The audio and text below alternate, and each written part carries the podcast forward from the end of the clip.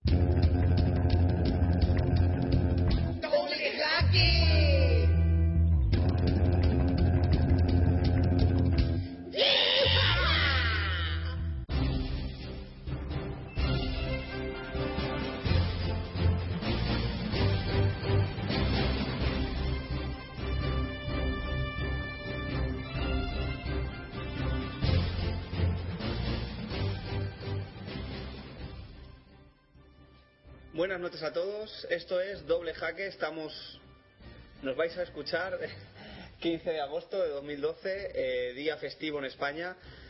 Eh, decimos que nos vais a escuchar, pero nosotros lo estamos grabando martes 14. Esperemos que con la venia este día os ofreceremos un programa enlatado por un día solamente porque bueno mañana nuestras múltiples ocupaciones familiares aparte de, el, verano sí. Mañana es fiesta. Exactamente y, múltiples ocupaciones bueno eh, vamos a hacer este programa como dijimos la semana pasada vamos a hacer este programa para, para todos ustedes porque teníamos el compromiso de hacer un especial en agosto. Este el especial, de agosto. sí. este, este, especial eh, lo emitimos hoy 15 se escucha, bueno, se graba eh, ayer 14, es decir, hoy, pero me estoy haciendo un lío. Si es que... Sí, esto es como las películas de viajes en el tiempo. Ten cuidado porque si sigues por ahí, de repente desaparecemos. bueno, Carlos, eh, tenemos con...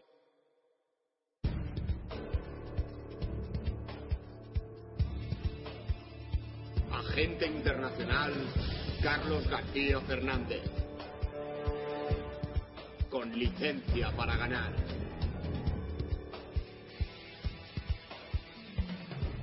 Y al editor de la revista Jaque, Yago Gallac. Bien, Carlos, hoy tenemos eh, centrados muchas noticias, muchas noticias. Bueno, hoy quiero decir algo, quiero avisar a nuestros oyentes. ¿eh? hoy, hoy ha rizado el rizo de la heterodoxia. Yo me planteaba, después de lo que hicimos la última vez, de, de, tirar al aire todas, las hojas que había impreso con notas de actualidad y grandísimo interés para, para, la inmensa minoría, No, digo, ¿cómo, ¿cómo puedo superar? O sea, eh, puedo dar un paso adelante, ¿no? Digo, pues, esta vez voy a barrer todos los récords de, de heterodoxia y de... Y voy a dar toda la información ordenada cronológicamente.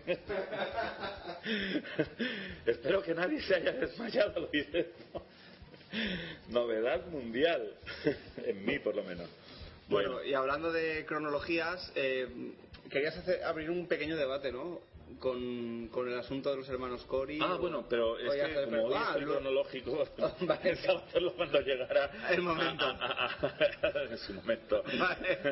hoy ya ves que vemos tan radical, ¿no? Esto es ya irreconocible a gente. Esto no puede ser. A ver, eh, bueno, antes de que se abra ese debate y vayamos en orden con las noticias, queríamos comentaros que a raíz del Twitter, uno de nuestros lectores empezó el, ayer justamente, es decir, anteayer lunes, para, para ustedes que nos están escuchando, un pequeño un pequeño debate sobre el ajedrez y las mujeres o el ajedrez femenino, Carlos. Entonces, bueno, voy a ir leyendo y ahora si puede, si puede, habíamos quedado con él para, para entrar en, en, antena con él y grabar. Eh, vamos a ver, vamos a ir leyendo un poquito la, el debate que se ha abierto eh, a cuatro manos. ¿Me puedes adelantar algo o, o igual que el resto de los oyentes? exactamente. Me voy enterando ahora. Sobre la marcha, sí. Eh, José Net, que es la persona que abrió el, el, debate, dice: ¿Por qué todavía se siguen haciendo torneos de hombres y mujeres en ajedrez? ¿Hay algo que se me escapa? A lo cual Leoncho García contesta: 100 mejores del mundo, solo una mujer. La FEDA eliminó los femeninos hace años, pero las mujeres no quisieron. Pero en realidad eh, ese comentario parece abonar la idea de que de que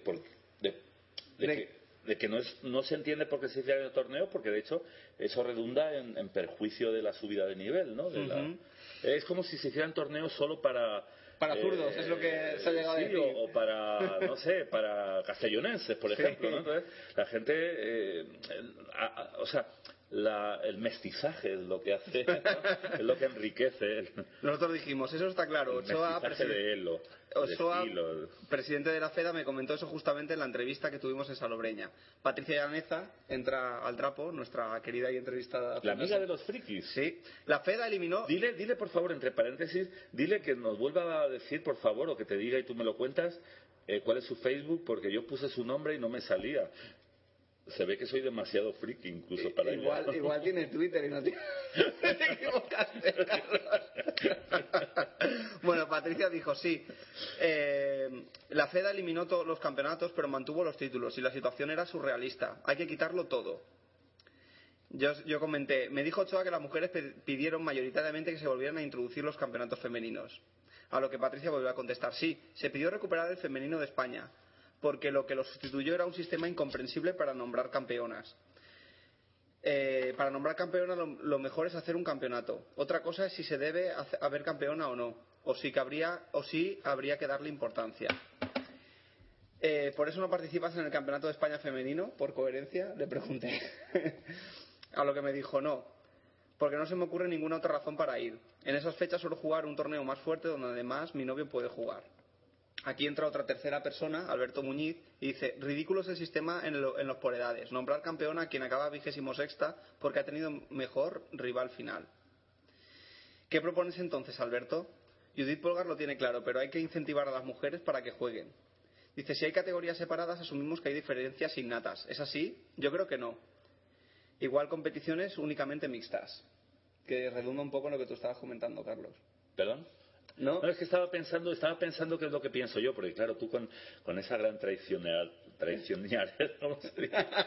traicionismo, traicionancia, ¿No? con la que a veces me traicionas, ¿Sí? Eh, eh, digo, esta es una cosa, también es culpa mía por, por, porque mis múltiples ocupaciones me impiden leer regularmente los twitters que salen en, en la página de hacker, ¿no? No, pero, pero que es que es algo tan importante porque yo, yo pensaba por un lado, sí, el mestizaje y el mixturaje y el, y el que todos jueguen eh, juntos me parece muy bien, pero también el que haya un título de campeona, no ya de España, sino de donde sea, ¿no? O de un torneo, ¿no? Que tampoco me suena mal, ¿no? Entonces estaba ahí, ahí en ese conflicto interno, ¿no? Como como el robot ese al que le mandan que, que ataque a un humano. va bueno, lo de las leyes de la robótica. Entonces, las leyes de la idiótica son por las que yo me rijo, me tenían ahí. Por nada no te había oído. ¿Qué habías dicho? Así que. no, que dice que, Alberto Muñiz decía que, que cree que no, que lo mejor era que hubiera competiciones únicamente mixtas. Es que yo creo que todas las competiciones deberían ser mixtas, pero ver de qué manera se puede establecer una campeona pero es necesario lo que dicen, porque... Igual que, perdona que te interrumpa, yo sí que, como soy mitómano, sí que soy partidario de que se mantengan los títulos obtenidos, aunque sean reliquias, porque yo, por ejemplo, soy entrenador nacional de ajedrez de la primera Disculpe, Marqués. No, que eso, que eso, ah, que, eso eh, probablemente ya está obsoleto, ¿no? O es como cuando existía el título de maestro nacional de ajedrez. Sí, MN. Pero que eso son cosas entrañabilísimas, ¿no? Sí. Entonces, eh, si una es maestra FIDE femenina, a mí eso no me parece mal que se conserve. Incluso no me parece mal que haya campeonas femeninas, ya te digo, no, no solo nacionales, sino en cualquier ámbito. Lo que pasa es que a lo mejor, como dice Muñiz, Alberto, eh, eh, de repente es esto, ¿no? Que, que, que, queda un poco raro que, que la que hay una que ha quedado 26 y otra 30 y todo depende de porque están jugando en del mucho entre y, depende de, la suerte que hayan tenido en el en, la asignación de, rival, ¿no? De emparejamiento. Entonces, eh, la verdad es que voy a pensar sobre esto. De hecho, no voy a hacer otra cosa hasta que llegue no, una pero que justamente el debate era yo voy exponiendo y tú vas comentando, ¿no? Lo ah, entiendo y lo comparto, le, le, comento. Pero, ¿nos cargamos la participación femenina en las Olimpiadas de ajedrez? ¿Cuántas polgar hay? Y Patricia dice, eso es lamentable y además solo crea problemas. Ya digo, si vas a nombrar una campeona, haz torneos separados. Es la, lo que... ¿Pero qué es lamentable? ¿La, no, lo de, participación femenina en las Olimpiadas? No, no, no, no. Estaba contestando Patricia a la anterior intervención de Alberto. Eh, luego Alberto dice, ¿y cuántas mujeres premios Nobel de Física y catedráticas? El problema es de voluntad y oportunidades, no de capacidades. Conozco muchísimos casos de chicas que dejaron de progresar porque para ser la mejor chica ya me basta. Que eso es otro argumento interesante para ser la mejor chica con lo que ya, tengo. te tengo que confesar algo. Tampoco lo he oído, estaba pensando de nuevo. A ver, a ver, eh, ¿cuál era la opción? Eh, ¿Cuántas mujeres eh, premios Nobel de Física y catedráticas? El problema es de voluntad y oportunidades, no de ah, bueno, pero para mí, para mí, Yago, ese sería otro debate, ¿no? Como, como la, si ha sido necesaria esa discriminación positiva y si en vez de ser una discriminación positiva, al final, o siéndolo, no ha redundado en perjuicio ¿no? del progreso de, la mujer en ajedrez. Lo que pasa es que yo estoy pensando que, que a lo mejor, eh, bueno, entre la información que hoy he traído, pues hay un torneo, bueno, ya llegará, eso ahora es solo de menos, cronológicamente. pero que por ejemplo es un torneo que tiene un abierto, o sea, un Open abierto, como decía aquel amigo, y, un abierto infantil, ¿no?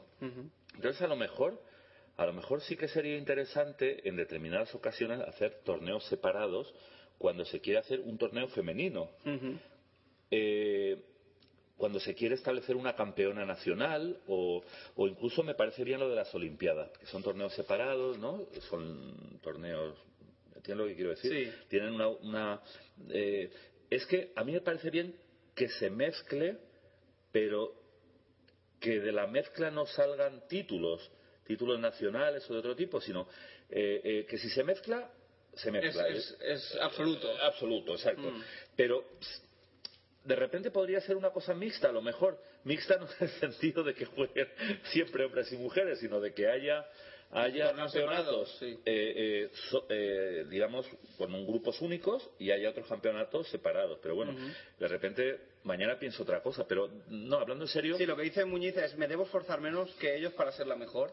Es decir, cuando, cuando las mujeres tienen estos tipos de incentivos en los que pueden quedar la primera sin ser tan buenas como los chicos, el, el problema es está que ellas necesitan ser mejores que las otras, no mejores que, el global. Entonces, quizá mm, ahí el problema sea que no se no trabajan tanto porque no necesitan tanto. De todas formas, yo, yo pienso que lo que hay que inculcar sanamente ¿no? en los ajedrecistas de ambos sexos, ¿no? de, de todos los sexos posibles, eh, que, que inculcar, inculcar un sano espíritu deportivo. Yo siempre digo que hay que intentar jugar al ajedrez sin estresarse mucho, sin, sin sin, sufrir demasiado por el resultado, pero, pero a lo mejor nunca he desarrollado lo suficiente que junto a eso yo creo que el, querer ganar, el querer... Ser aguerrido. Eh, aguerrido, un aguerrido guerrero guerreante.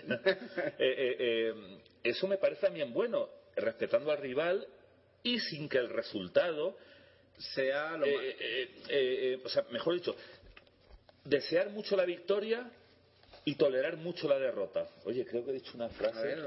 Desear... mucho la victoria, pero tolerar, o no sé cómo decirlo, o asumir mucho la derrota. La victoria. Es como los samuráis, ¿no? Que los samuráis son unos guerreros que siempre, bueno, quieren guerrear y quieren. Pero la muerte es bueno, es una opción totalmente legítima e incluso eh, eh, buena, ¿no? Si es una muerte, una muerte eh, honorable, ¿no? Sí. Bueno, con la ventaja de que a diferencia de los samuráis el ajedrecista resucita. Es que es que el ajedrez es un chollo. el, el ajedrecista debería ser un samurái que, vive mil vidas, un millón de vidas de samurái. Las que quiera. Las que quiera, las que pueda, las, que le deje su mujer. Entonces le pregunto, Patricia, eh, tú que tienes más experiencia, ¿qué piensan las mujeres sobre este asunto? ¿Cómo lo veis vosotras? Para mí esto es importante. Dice, me temo que la mayoría de mujeres no piensan como yo. Apoyan los femeninos porque son una fuente de ingresos y beneficios. Yo eh, estoy más como Alberto Muñiz. Hace poco me preguntaron qué cambiarías del mundo del ajedrez y dije eliminar diferencias por sexo, lo cual de rebote es terrible para los chicos que ven que con más esfuerzo y mejores resultados quedan relegados. No sé, yo, yo es que si no pienso puedo decir cosas políticas. Yo es que creo que los hombres y las mujeres sí que son distintos. Eh, en el sentido de que, bueno, no, no, hace falta que dé detalles, ¿no? No. pero, pero, bueno, muy en el tema ese del yin y el yang, ¿no? Es que vivimos en una dimensión dual, hay una polaridad, y hay hombres y hay mujeres, igual que hay noche y día, y hay, y hay extremos. ¿Por qué? Porque estamos atrapados, estamos confinados o simplemente habitamos una dimensión dual, ¿no? Entonces, esto, como no podía ser de otra manera, se refleja en el ajedrez. Ahora, tengo muy claro que eh, esa diferencia no es una cuestión eh, no es una cuestión de jerarquizar, o sea, precisamente eh, nadie puede decir que el día es mejor que la noche, o que la noche es mejor que el día, o que, o que el frío mejor que el calor, o el calor mejor que el frío. ¿no? O sea, cada uno tolera mejor. Cada uno tolera mejor una cosa u otra porque, porque no estamos compensados, porque en realidad lo ideal sería integrar los opuestos para aspirar a una unidad. Sería, sería como un objetivo, ¿no? Para unos el objetivo es ganar el campeonato de, de su colegio, para otros pues puede ser el llegar a la unidad dentro de una dimensión dual, ¿no? Pero bueno, volviendo al ajedrez, y antes de que desbarre más, eh, yo creo, yo creo que eh, no es una, vamos a ver, no es una cosa machista o una cosa, eh, ¿cómo te diría yo? Mm, negativa el que haya campeonatos femeninos, pero sí que se debería hacer todos los campeonatos mixtos que se pudieran, más que nada porque es la mejor forma de que De una-. Claro, aquí también hay una, una tradición, eso es innegable, hay una tradición que no nos podemos saltar. Esa tradición ha creado vicios, Un- Una pregunta. es como yo con mis aperturas. ¿A partir de cuántos años se necesita para que se pueda decir tradicional? Porque, se- es difícil. porque a veces se dice el, el tradicional torneo de Mislata, por ejemplo. Yo, yo, yo creo que, el que- tam- mira, eh, una persona, voy a decir una cosa, creo que es brillante, probablemente estúpida, pero brillante. Una persona como mucho conoce normalmente a sus abuelos y a sus nietos, ¿no? Entonces diría que tres generaciones, las que te permiten, ¿no?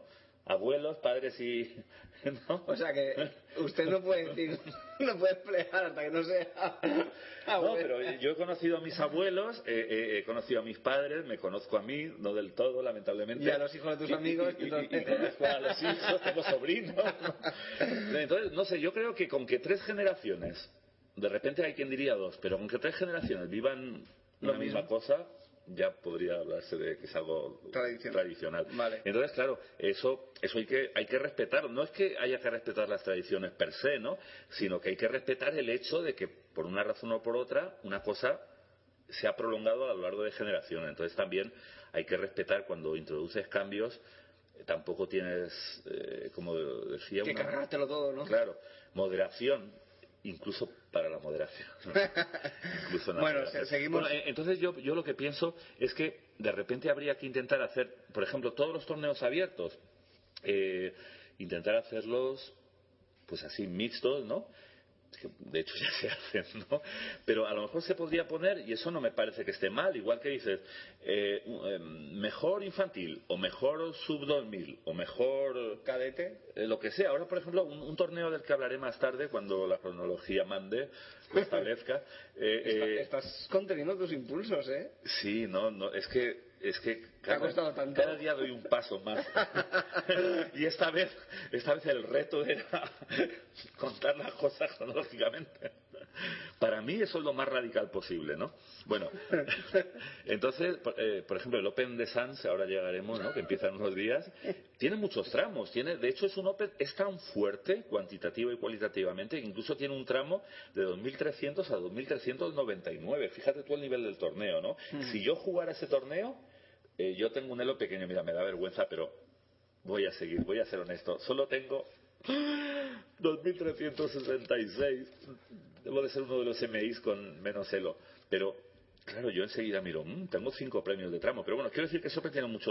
Ahora mismo no sé, porque como estoy improvisando, gracias a tus traiciona- traicionerías, eh, eh, pero a mí no me importaría que dijera mejor mujer, o incluso cinco, la mejor mujer y así hasta la quinta, ¿no? Y, y que así fueran todos los torneos, puede ser que haya ese tramo o puede que no, como pasa con los tramos de Elo, como pasa con los tramos mm, de edades. Y sí que me parece que hasta que eso se pudiera asumir eh, su desaparición, por el tema de la tradición y todo eso, sí que me parece que está bien que haya Olimpiadas femeninas, sí que me parece bien que haya campeonatos femeninos, ¿no? Entonces, bueno, no sé, todo esto lo estoy improvisando, pero es lo que me sale ahora, ¿no? Yo creo que, que no es un desdoro que haya unos premios femeninos, porque ser mujer no es un desdoro, igual que ser infantil no es un desdoro, igual que tener 2.400 no es un desdoro. O sea, es que tú puedes decir, no, es que todo es... Porque eh, no es que el niño sea peor, es que se hacen tramos por edades, por lo que sea, ¿no? Porque Se comprende que, Por lo que sea. la evolución y, el- y la madurez y el por desarrollo que sea. cognitivo, tal. Sí, Mm. y, también se hacen tramos por elo. Y entonces uno puede pensar, sí, pero es que eso siempre estamos por ello como para beneficiar a los más débiles y las mujeres no son más débiles o no deberían tratarlas como si fueran más débiles. Pero es que lo de los tramos es muy relativo. En un torneo aún más fuerte todavía que San se podría hacer un tramo que fuera de 2.400 a 2.499, ¿no? ¿Entiendes? Es simplemente eh, premiar precisamente las diferencias, por arriba o por abajo, ¿no? ¿Entiendes lo que quiero decir, Yago? Más o menos. si tú no lo entiendes, que eres uno de los sabios más, sabios que conozco. Sí, sí que lo entiendo. Bueno, sigo con el, sigo con el debate. Dice, dice Alberto Muñiz, si las capacidades son iguales, ¿por qué la vigésimo sexta de España va invitada al europeo y el sexto no? ¿Por qué no hay torneos masculinos exclusivamente? Pero es que ahí ya la premisa mayor, se dice mayor, o por lo menos lo primero que dice en su frase, es que ya, eh, eh, es que dice las capacidades son iguales, pero la palabra capacidad, ¿qué quiere decir? Eh, de repente la capacidad de un hombre y la de una mujer es, la, misma para el ajedrez. Es poder, pero es, tener el poder de hacer algo. Claro, pero si la capacidad no se ha actualizado porque no sea la tradición no ha permitido que la capacidad de la mujer para jugar al ajedrez se ponga al mismo nivel que la del hombre, porque eh, ha habido esa discriminación positiva y, la mujer ha vivido ajedrecísticamente en un gueto, ¿no? Entonces, eh, eh, es como si dijéramos, a ver, ¿cómo te diría yo? Como si, me dijeran que mi capacidad para, practicar deportes es la misma que la tuya. claro, la gente que no nos ve, pues de repente no capta en todo su esplendor este comentario, ¿no? Entonces sí, de repente mi capacidad es o era la misma que la tuya, pero ¿sabes? De repente han influido ahí una serie. Pues con el ajedrez femenino ha pasado lo mismo, que si no se ejerce, ¿no? claro, se pierde. Claro. No, yo tengo claro que bueno, en una ah. semana te superaría. está claro, está claro. Pero bueno, lo que quiero decir es que, que sí que me parece que hay que ir hacia la... hacia la... Mixturez. Hacia, hacia la mixturez. Pero hay que hacer guiños a la tradición, pues conservando los títulos y, bueno, es que es un título femenino que no está mal, es que dicen, igual sub 14. Dicen, no, una mujer, yo no soy un sub 14, yo soy una mujer adulta, tal, soy un ser adulto. Bueno, también podría ser eh, eh, igual que existe el campeonato de España de veteranos, también se podría decir que es una discriminación, ¿no? ¿Por qué? Porque una persona tenga más edad, no, pero se hace y a mí a mí no me parece mal, ¿no? Que se diga una persona que o podría ser eh, el, campeonato de Europa Gay, que por cierto el campeonato de Europa Gay este año tú has oído algo? No, ¿lo jugarás tú el veteranos? Por supuesto yo, o sea, mi mayor objetivo en la vida es, mantenerme. iba a decir una burrada, pero iba a decir que, yo a veces fantaseé con, con una posible carrera de ajedrez femenino, pero tengo mucho miedo al, quirófano. Entonces ya lo que me queda es llegar al, al, ajedrez veterano. Además, no me cuesta mucho esfuerzo, solo tengo que seguir vivo. Muy bien, después de este pequeño paréntesis de Carlos, eh, Patricia ha contestado. Y, y he entrado en el juego, Olimpiadas, títulos, etcétera. Pero si lo quitan, aplaudiré y si dependiera de mí, desaparecería todo mañana. Mañana. Lo que pasa es que es un poco el radicalismo. Yo que me considero una persona de ideas políticas avanzadas, dejémoslo ahí, eh, me doy cuenta de que todo mm, eh, lo que llamaba algún sabio, ¿no? Otro sabio, ¿no? Eh, lo de el, progreso en catástrofe, o sea, no se puede avanzar en catástrofe como de repente un terremoto, ¿no? Un cataclismo, un tsunami, ¿no? Hay que avanzar respetando un poco la dinámica biológica de la vida, ¿no? Entonces, claro, quitar una cosa mañana podría estar bien, si es una, por ejemplo, la esclavitud, ¿no? Pero en realidad aquí, eh, porque como se ha dicho, el propio colectivo de ajedristas femeninas, por lo menos en España, mayoritariamente, claro, de repente eso es una cosa como igual que ahora le gusta a la gente que haya muchos torneos sus 2300, sus 2050, sus 1800, ¿sabes? de repente es una cuestión también de mentalizarse a que esto redunda en tu perjuicio, ¿no? Pero es que... Es que ¿Cuántas la... hay en el mundo? ¿Cuántas Polgar hay en el mundo? Tres, ¿no? no, pero, pero las otras dos no hacían como, como la J Polgar. es que me haces preguntas tan comprometidas que me, tengo que escabullir. Claro. No, no, pero no, claro, es que, eh, vamos a ver, no se trata de eso. Es como si yo, por ejemplo, mira, yo soy un maestrillo de tres al cuarto. Eh, si juego el Open de Sanz, por ejemplo, eh, voy a estar entre los 60 primeros. Es un ejemplo, ¿no? Ajá. Entonces, eh, ¿qué más me da haber llegado a un nivel por encima del cual hay mucha gente en un torneo dado por ser mujer, por ser niño o por ser un un marciano. o por ser un, un vago, por, decir algo, ¿no? Sí. Eh, eh, es más, proclamo desde aquí, ¿por qué no hay premios para vagos? Primer vago, segundo vago, ¿no? Claro, es que es difícil definir, o sea, ¿cómo, cómo tú te acreditas Claro, esos son vago, los no? sub 2000. Claro, tú acreditarte como mujer o como sub-16 es, Es más fácil. Incluso como gay podría ser, pero como vago, ¿cómo demuestras tú que, bueno, en mi caso, todo apunta a ello, pero es un tema resbaladizo, ¿no? Entonces, eh, eh, eh, es que la situación, eh, el, eh, el problema no es solo De para hecho, no lo podrías demostrar, ¿no? Te dirían, es que te escucho todas las semanas en la radio. Pero no sabe usted el esfuerzo que me cuesta. no, en serio, en serio. eh, está claro que, que si uno juega cierto tipo de torneos, imagínate, te pongo un ejemplo claro. Una mujer jugando ajedrez femenino es como un ajedrecista del sexo que sea y de la edad que sea, que esté jugando siempre torneos por debajo de cierto elo, ¿no? Porque su elo se lo permite, ¿no? Ya, ya hemos quedado el otro día que casi ahora hay más torneos ya de tramos de elo que, que- que abiertos de verdad, ¿no? Sí. Tú imagínate que una mujer es una ajedrecista que se ha acostumbrado a jugar sistemáticamente torneos sub 2000 lo que sea. No voy a poner ahí. ¿Y por qué no, se llaman, ¿y límite. por qué no se llaman semiabiertos? Igual que en la que necesitan las aperturas abiertas, las semiabiertas y las Pero cerradas. semiabiertos quiere decir que, que solo admitirían, o sea, discriminarían. Claro, es lo que hacen los Pero- que, los pero que son, para- los para- que son sub no son semiabiertos. Para no ser políticamente incorrecto, se podría sortear, decir, bueno, tú presentas su inscripción y se sortea si se acepta o no. No, pero los sub son semiabiertos. A ver que lo piense. Sí, de alguna manera, ¿no? Ya tenemos nomenclatura. Caro cálidas. Claro, cualquier torneo que introduzca limitaciones, ya sea por sexo, por edad, por elo, son torneos semiabiertos, porque dentro de esas limitaciones son abiertos, pero no son, bueno, eso. No son abiertos abiertos. Muy bien. O sea que queremos torneos Oye, eh, E4. hemos hecho historia en, en la, en la- en la terminología ajedrecística. Queremos torneos E E4, E5. Claro, es que al final, al final habrá torneos que solo sean para residentes en tal, que tengan tal edad, que no sé qué, y que jueguen eh, 4 de 5. bueno, eh, continuamos con el debate. Alberto Muñoz dice, y esto y es todo lo que estábamos diciendo de que de que la chi- una chica pueda quedar en el vigésimo sexto y otra en el, en el trigésimo, puede dar lugar a maños de última ronda, al jugar chicas con, con, op- con opciones contra chicos que ya no se juegan nada. Bueno, lo que pasa es que yo esto que voy a decir parece una tontería, de hecho lo es, ¿no?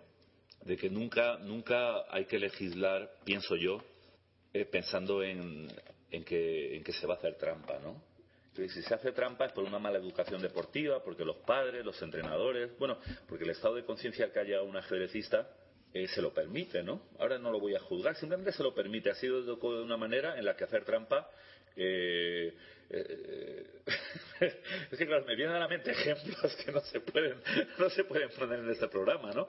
Pero voy a poner un ejemplo políticamente correcto. Es como si dijera, bueno, en la última ronda eh, eh, puedes ganar la partida si, si yo qué sé, si te dejas someter a, a, a 20 descargas eléctricas de alto voltaje, ¿no? O sea, no hay por qué pensar que uno en la última ronda, porque ya no se juegue nada, incluso porque sea de la federación de, de la persona eh, o sea, de tu rival y que con ello consigue un título o lo que sea, ¿no? Un premio metálico, pues que ya es normal que haya fraude. Es que más bien lo que habría que pensar es que estamos haciendo mal para que estos fraudes se produzcan, ¿no? Sí. Entonces, eh, yo, yo, no, yo no legislaría eso. Yo entiendo que si un torneo, por la razón que sea, imagínate que que por alguna razón, ¿no? Porque las chicas también jueguen con chicos y, y- y, eh, pero no por nada, es que es un hecho que hoy en día, probablemente por consecuencia de, de esta discriminación eh, pseudo positiva, eh, el nivel de masculino es más alto, entonces dicen, bueno, pues que las chicas y los chicos jueguen juntos y la mejor chica es la campeona, así sea la 80, ¿no? O, Sí. o la primera, ¿no? ¿Qué es lo que se hace? Que es lo que hemos hablado también en algún programa, que qué pasa si una chica queda, queda primera. Es primera, primera. Primera y primera. Pero claro, una persona no se puede llevar dos premios, ¿no? Pero imagínate que ella dice, no, Bueno, pero esto- es que a mí me mola muchísimo. Es que me- esto me- lo permitiría. ¿Eh? Que este sistema lo permite. Pero tendría que elegir o no, porque Yo me quedo con los dos. Bueno, yo también, Elijo, elijo. yo también, pero a lo mejor no nos vale, deja. tú decías excluir. Pero bueno, volviendo al, tema, que, que a lo mejor de repente en campeonatos, igual que en las Olimpiadas, eh, las chicas juegan por un lado, hay equipos femeninos, Bueno, y en Hungría juega Pol- Polgar en el, en el absoluto. Eh, pero bueno, con independencia del nivel, porque si quiere hacer un esto, además yo creo que no se las obliga, porque, porque eh, si una chica, una mujer, tiene el nivel suficiente para jugar en el primer equipo, no se la va a obligar a jugar el femenino, al contrario, se la va a, A instar. A instar. Sí. Oye, que, que, que fina. se la va a instar. se le va a amenazar seriamente. o juegas en el masculino o, o te corremos a borrazos, ¿no? Pero bueno, eh, la cosa está en que, en que, en que eh, a mí no me parece mal que haya una Olimpiada femenina y no porque sea una cosa condescendiente ni folclórica, no sé, no sé por qué lo siento así, probablemente porque yo también estoy imbuido de, de esa tradición, dada mi avanzada edad, pero eh, yo respeto que alguien diga mañana lo quitaría. Bien, bueno, pues entonces serían equipos. Lo que pasa es que precisamente por el hándicap ocasionado, ¿no? Por, por, por todos esos años o generaciones de discriminación positiva, de repente no habría casi ninguna mujer jugando las Olimpiadas, ¿no? Si todos los equipos fueran mixtos y Claro. se hicieran simplemente por elo, Hmm. pocas mujeres sabrían por lo que hemos hablado. Dicen, bueno, sí, pero más vale cortar por lo sano y empezar cuanto antes para que dentro de 10, 20, lo que sea, o menos años, ya, Ya, eso es- cambie. todos- Es que yo no sé, es que claro, el tema es muy delicado. A lo mejor la postura maximalista de decir cuanto antes cortemos, antes Se regenerará. repararemos, claro, se regenerará el asunto. Pero bueno, yo no sé, Yago, tú es que eres muy traidor.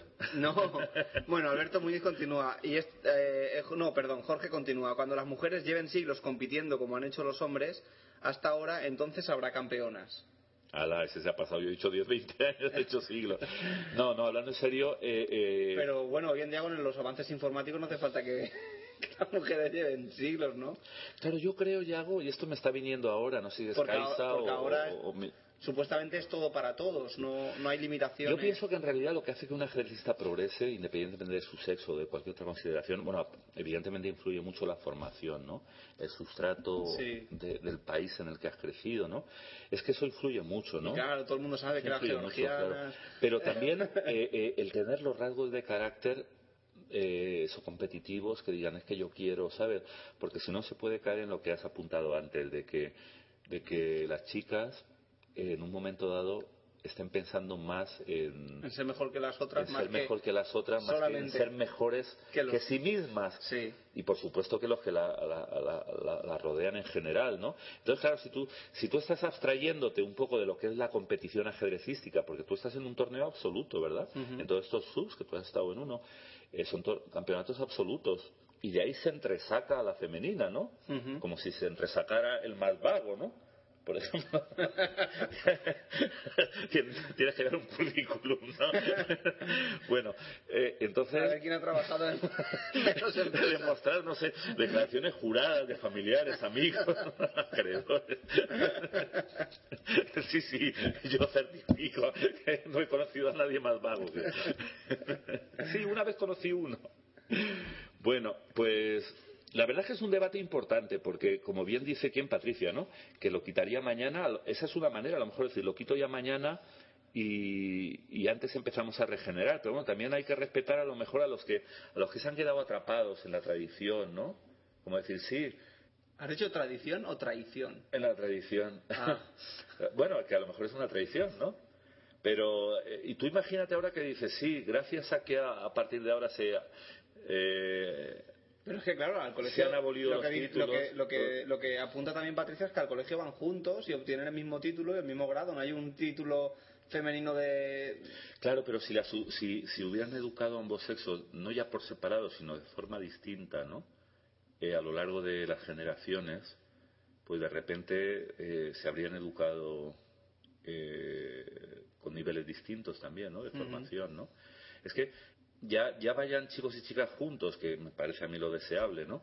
O vayan por separado, mientras el nivel de exigencia sea similar, la formación puede ser buena, pero claro, si los niveles de exigencia, claro, el, el dejar a las chicas jugando contra sí mismas es bajar el nivel de exigencia. Hoy por hoy, sí. Hoy por hoy, lo ha sido, hasta ahora lo ha sido. Sí. Es que hasta ahora lo ha sido, no claro, hemos conocido otra solamente hay una ¿no? mujer entre los 100 mejores del mundo. Yo eso no lo sabía, ¿realmente Sí. ha contado bien? Sí. Es que si cuentas 100 te puedes equivocar porque son muchos. No, pero no es la lista. Se lo ha dicho el ordenador. Bueno, y- sí, para acabar, Alberto Muñiz dice, bueno, para acabar lo que nos habían escrito.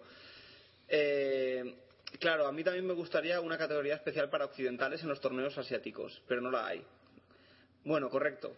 Polgar es un buen ejemplo, de las pocas que apenas jugó torneos exclusivamente Pero en femeninos. todo caso tendría que ser al revés, ¿no? Una categoría asiática en los torneos occidentales. Bueno, pero él, él está Es pensando, ejemplo, él, es está, él seguro que está pensando Es en viajar a Asia. o- No, en realidad es que todos queremos, vamos a ver, cada día más eh, todos queremos una recompensa a nuestro esfuerzo, ¿no?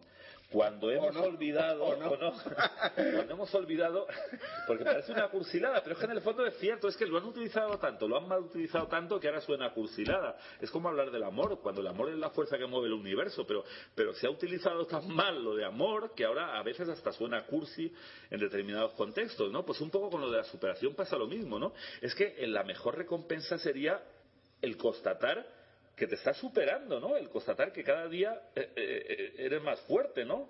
En lo que sea, ¿no? Eh, pero eh, no sé, parece como que necesitamos mucha, mucha, mucho estímulo eh, con premio, Este- ¿no? exterior. Sí, o sea, Mucha premio a- motivación exterior. premio a lo que sea, premio a esto, premio a otro, cuando el premio es el, el constatar que tu esfuerzo Y tú mismo saberlo. te ¿no? mueve hacia arriba, ¿no?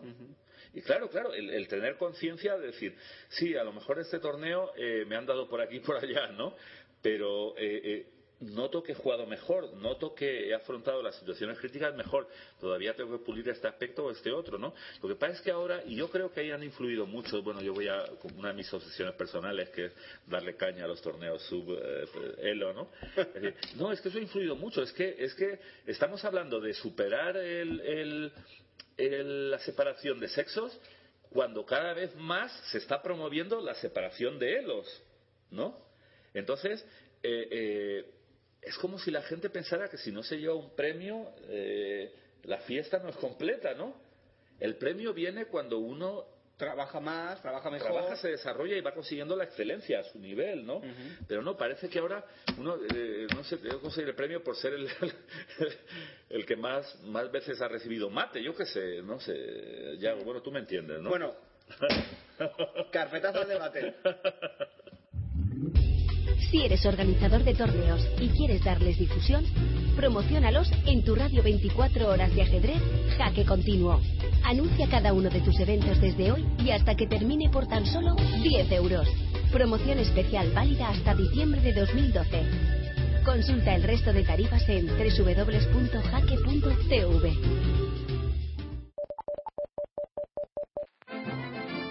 Porque el ajedrez es mucho más que solo ajedrez. Revista Jaque.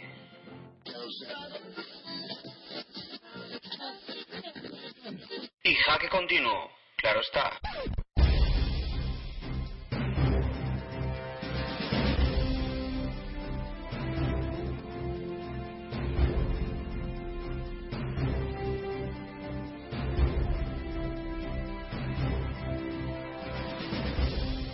Abrimos el bloque de noticias.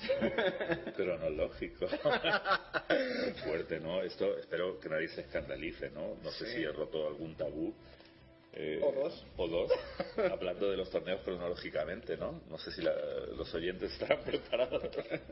Bueno, pues. Bueno, encima, encima me ha, dicho un pajarito, me ha dicho un pajarito que esta noticia ya se ha dado en estas santas ondas, el, el campeonato femenino. En el especial, precisamente. en el especial de, de la semana pasada lo comentamos por encima y comentamos algunas anécdotas, pero ¿Ah, bueno, sí? sí. Yo es que mis múltiples ocupaciones me impidieron escuchar. te quieren escuchar el programa, claro. No, bueno, eh, no, yo la verdad es que si ya se ha dicho, ya se ha dicho, pero es que yo quería eh, rendirle un sentido homenaje, no a la que quedó campeona, a la cual felicito, igual, igual que a la subcampeona, bueno, que como ya se dijo aquí, por lo visto, si puedo fiarme de tu palabra, fueron, bueno, la subcampeona fue la maestro FIDE femenina eh, andaluza, Anabel Guadamuro. Guardamuro Torrente y la campeona, la, la, la canaria, gran maestra femenina, bueno, y súper fortísima ajedrecista, no ya como mujer, sino... Tercera del equipo. Sino como... ¿Eh? Tercera del Que es la, es la tercera de sí traigo por aquí, pero como no ha llegado la cronología... Ya lo veremos. ya lo veremos. Eh, eh, bueno, Sabrina, Sabrina Vega, ¿no? Gutiérrez. Pero a mí lo que me, me ha resultado entrañable, y, bueno, de repente podía haber quedado mejor, porque la veo, la veo una ajedrecista incombustible, como debe de ser, ¿no? Y, y- y me identifico con ella por cuestiones de generacionales, ¿no? Que es la madrileña ahora aragonesa eh, Nieves García Vicente, ¿no? Yo la he conocido personalmente. Eh, entonces, cada triunfo de ella es como un triunfo mío. Felicidades, Nieves, especialmente, ¿no? Sí. Felicidades a todas, incluso a las que no, a las que no se han llevado medalla, ¿no? ¿Ah, sí? Sí, sí, sí. Ajá. Una de las preguntas que le hice, de las que más me gustó es Ah, ¿le sacas una entrevista? No, el año pasado le hice Ah. unas preguntas y le pregunté si qué le gustaba más, qué tipo de nubes le gustaba más, si los cirros, los cúmulos o los estratos. ya no me acuerdo. ya no me Ahí fue acuerdo. cuando te golpeó, ¿no? No, no. Le hizo gracia la pregunta. Pues felicidades a todas eh, eh, y, y nadie se tiene que avergonzar porque hay un campeonato femenino y que lo jueguen y que lo ganen o que queden. Una vez cerrado el, el debate, Una vez cerrado el debate. Pero, bueno, cuando desaparezca también habrá que asumirlo y, y será para bien. Es que en el fondo todo es para bien, ¿no? o no. Pero o no. Yo quiero creer que todo es para bien. No es que sea para bien o no, sino que todo es para bien y para mal a la vez. ¿Conoces la, la historia? ¿Me da tiempo de contar una historia? Bueno. Tres minutos. Ah, no, mucho menos, ¿no? Es una, no, en, hay, a mí a veces me gusta leer, eh, como, como, no, como no soy una persona muy trabajadora, soy un vago, o sea, yo de hecho, echo de menos. Que sea un vago no quiere decir que no tenga múltiples ocupaciones, ¿eh? Es que, Una cosa no está reñida. es que no está reñido, uno puede tener muchas ocupaciones y ser un vago, ¿no? eres un Vale. pensador nato, ¿no? entre otras cosas. Entonces, entonces, bueno, es una historia que mal contada, pero la voy a decir muy rápidamente. Es de esos libros de, bueno, de, de pequeños cuentos cortos, ¿no? De reflexiones así eh, filosóficas. Es la de Germán Gess, Reflexiones para un minuto. No, no, ese no era, aunque ese, ese fue uno de los libros de mi, de mi juventud más juvenil, ¿no? Pero, no, es, es una historia de, de un- una familia, ¿no? Un campesino y su mujer, y tienen un hijo, y tienen, bueno, sus animales, ¿no? Y tal, cosas. Y entonces, eh, la voy a contar mal, pero es simplemente dar la idea. Es, eh, eh, pues, que, que tienen un caballo y un día se les escapa. Y, y entonces eh, tienen un vecino de esos de esos que les gusta fastidiar. vaya hombre, vaya faena, se te ha ido el caballo. Y dice, bueno, ya veremos, dice el granjero, que era un hombre sabio. Buena suerte o mala suerte, ¿quién dirá? Sí, al- algo así, sí, Esa, esa es la idea. Entonces, eh, de repente, eh, unos días después, el caballo vuelve acompañado, se ve que ha ligado y vuelve acompañado de otro caballo, de una caballa, ¿no? Y entonces, eh, el vecino, corrido por la envidia, dice, "Ah, mira, ahora tienes dos, tal. Y el hombre dice, bueno, ya se verá. Entonces, eh, poco después, el, el- el- el- nuevo caballo o caballa, ¿no? Al ser montado por el hijo del, del campesino, granjero, o sea, pues eh, lo, lo- lo derriba, ¿no? Y entonces eh, se rompe una pierna, ¿no? Y el amigo me dice, oye, vaya, oye, Vaya faena y tal, ¿no?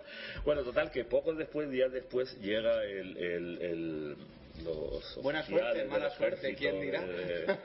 el ejército del país reclutando a los mozos porque se ha declarado una guerra y tal, entonces lo, no se pueden llevar al hijo del campesino, granjero, lo que sea, porque se ha roto una pata, un, una pierna, ¿no? Entonces, de nuevo lo mismo, es que nunca se sabe, ¿no? Las cosas, pues, vivimos una dimensión dual, todo es para bien y para mal. Lo que hay que hacer es aprender y mejorar y disfrutar en ello, ¿no? Bueno, entonces, mi enhorabuena a todas las participantes, no solo a las medallistas, pero especialmente y por razones totalmente subjetivas. Sí, la, la eh, la FEDA me comentó... a- a Nieves. La, fi- la FEDA me comentó eso justamente, que, que había poca participación femenina, ha habido solo 26 eh, jugadoras y bueno, realmente es poco, ¿no? Para, para un torneo. Sí, esto Más a- que es un a- campeonato, ¿no? ¿A qué se puede deber? Porque el sitio, según han, han dicho de, de- de mucho... De, muchas fuentes, sí. eh, muy bueno. es Muy bueno, hasta Sí. tú lo podrías decir. sí, no, yo, Realmente yo cierto. lo digo, sí, sí, sí, es muy bueno. Ajá. Vale la pena, ¿no? Vale. Ir a Salobreña. ajá. Vale dos penas. bueno, pues siguiendo cronológicamente, eh, después de este sentido homenaje a una, a una antigua eh, cámara de armas, ¿no? A la que conocí en Madrid, ¿no? una persona muy agradable y muy, muy interesante, Nieves. Eh, probablemente además también lo sean, pero es como la que conozco Bueno, eh, luego eh, nos quedamos en el anterior programa que yo participé, eh, nos quedamos en que Morocievic se había retirado del abierto de Biel, ¿te acuerdas? Bueno, ahora que lo comentas. Del abierto, no. Y está mal que lo diga, pero, pero, pero Moro está bien. Ah, pues está Biel o regular. Espero que no mar. bueno, eh, eh, yo estaba recopilando por ahí, por los, por los ciber, cibersitios. Sí. La verdad es que no me he dado tiempo de leerlo todo con las múltiples ocupaciones. Pero, pero bueno, eh, lo que sí que alcanzaba a leer apunta que, a que el problema de salud que hizo que Moro se retirara podía ser de tipo nervioso, ¿no? O algo de tipo psíquico. Hay quien apunta a que podría ser el miedo a un inminente derrumbe, ¿no? O colapso nervioso, porque por lo visto ya, ya en, ya en, el memorial, tal, sí se dice que una derrota eh, lo puso al borde del shock, ¿no?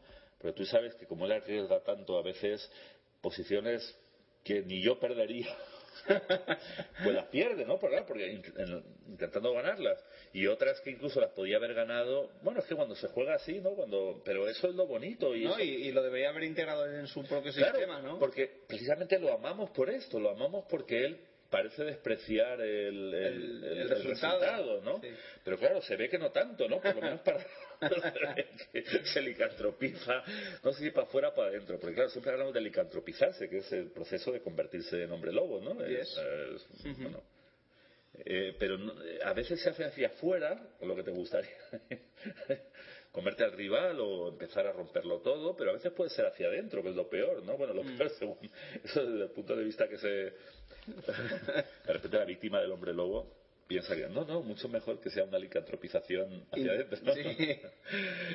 Pero claro, de repente hay gente que además Morozovich debe tener un, sistema nervioso como muy sutil, ¿no? Muy como... Sutil es una buena palabra.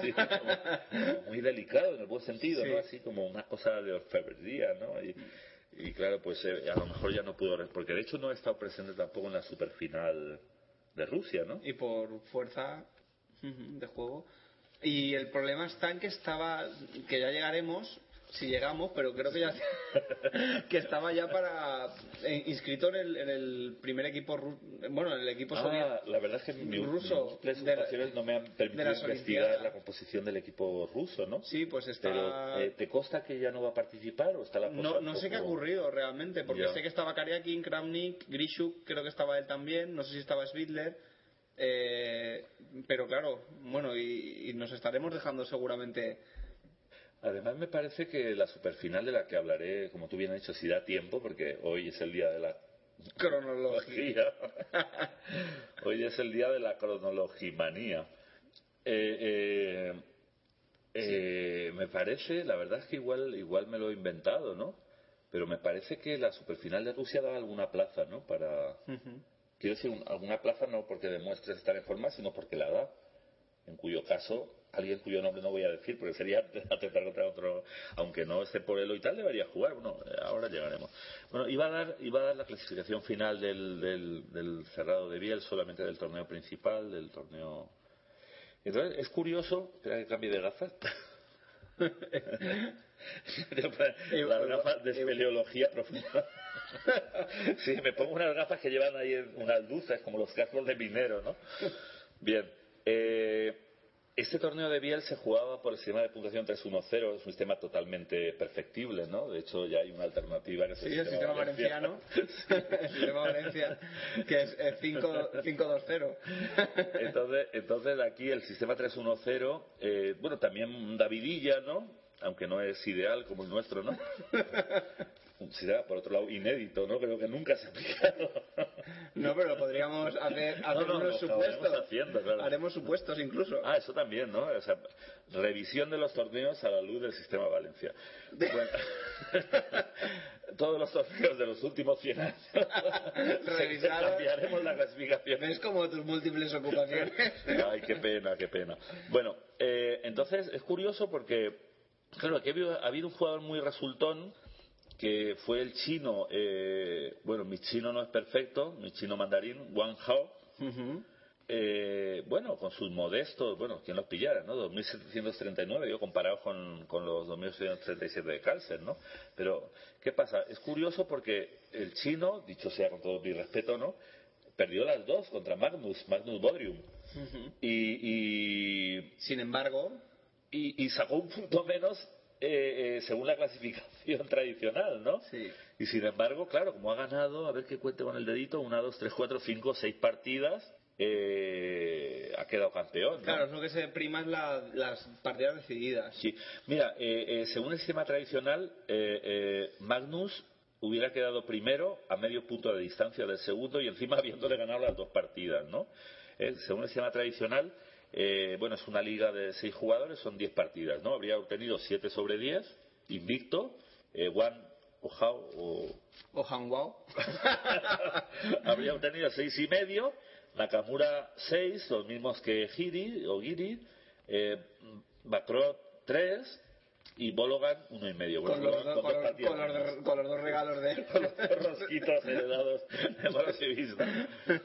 Eh, eh, pero claro, según el sistema, según el sistema de 3-1-0, claro, Juan como ganó más partidas que, pese a perder las dos partidas, como ganó más partidas que Carlsen, pues ha hecho 19 sobre 10, Carlsen 18, Nakamura 16, los mismos, eh, en este caso, eh, en realidad es que todos los demás puestos están igual, ¿no? Nakamura, Giri, Bacron y Bologan Sí, Bologan tampoco heredó los, los- los dos regalos, pero tampoco hizo demasiado. No, pero era difícil, ¿eh? Sí. Era difícil, vaya torneazo, ¿no? Sí.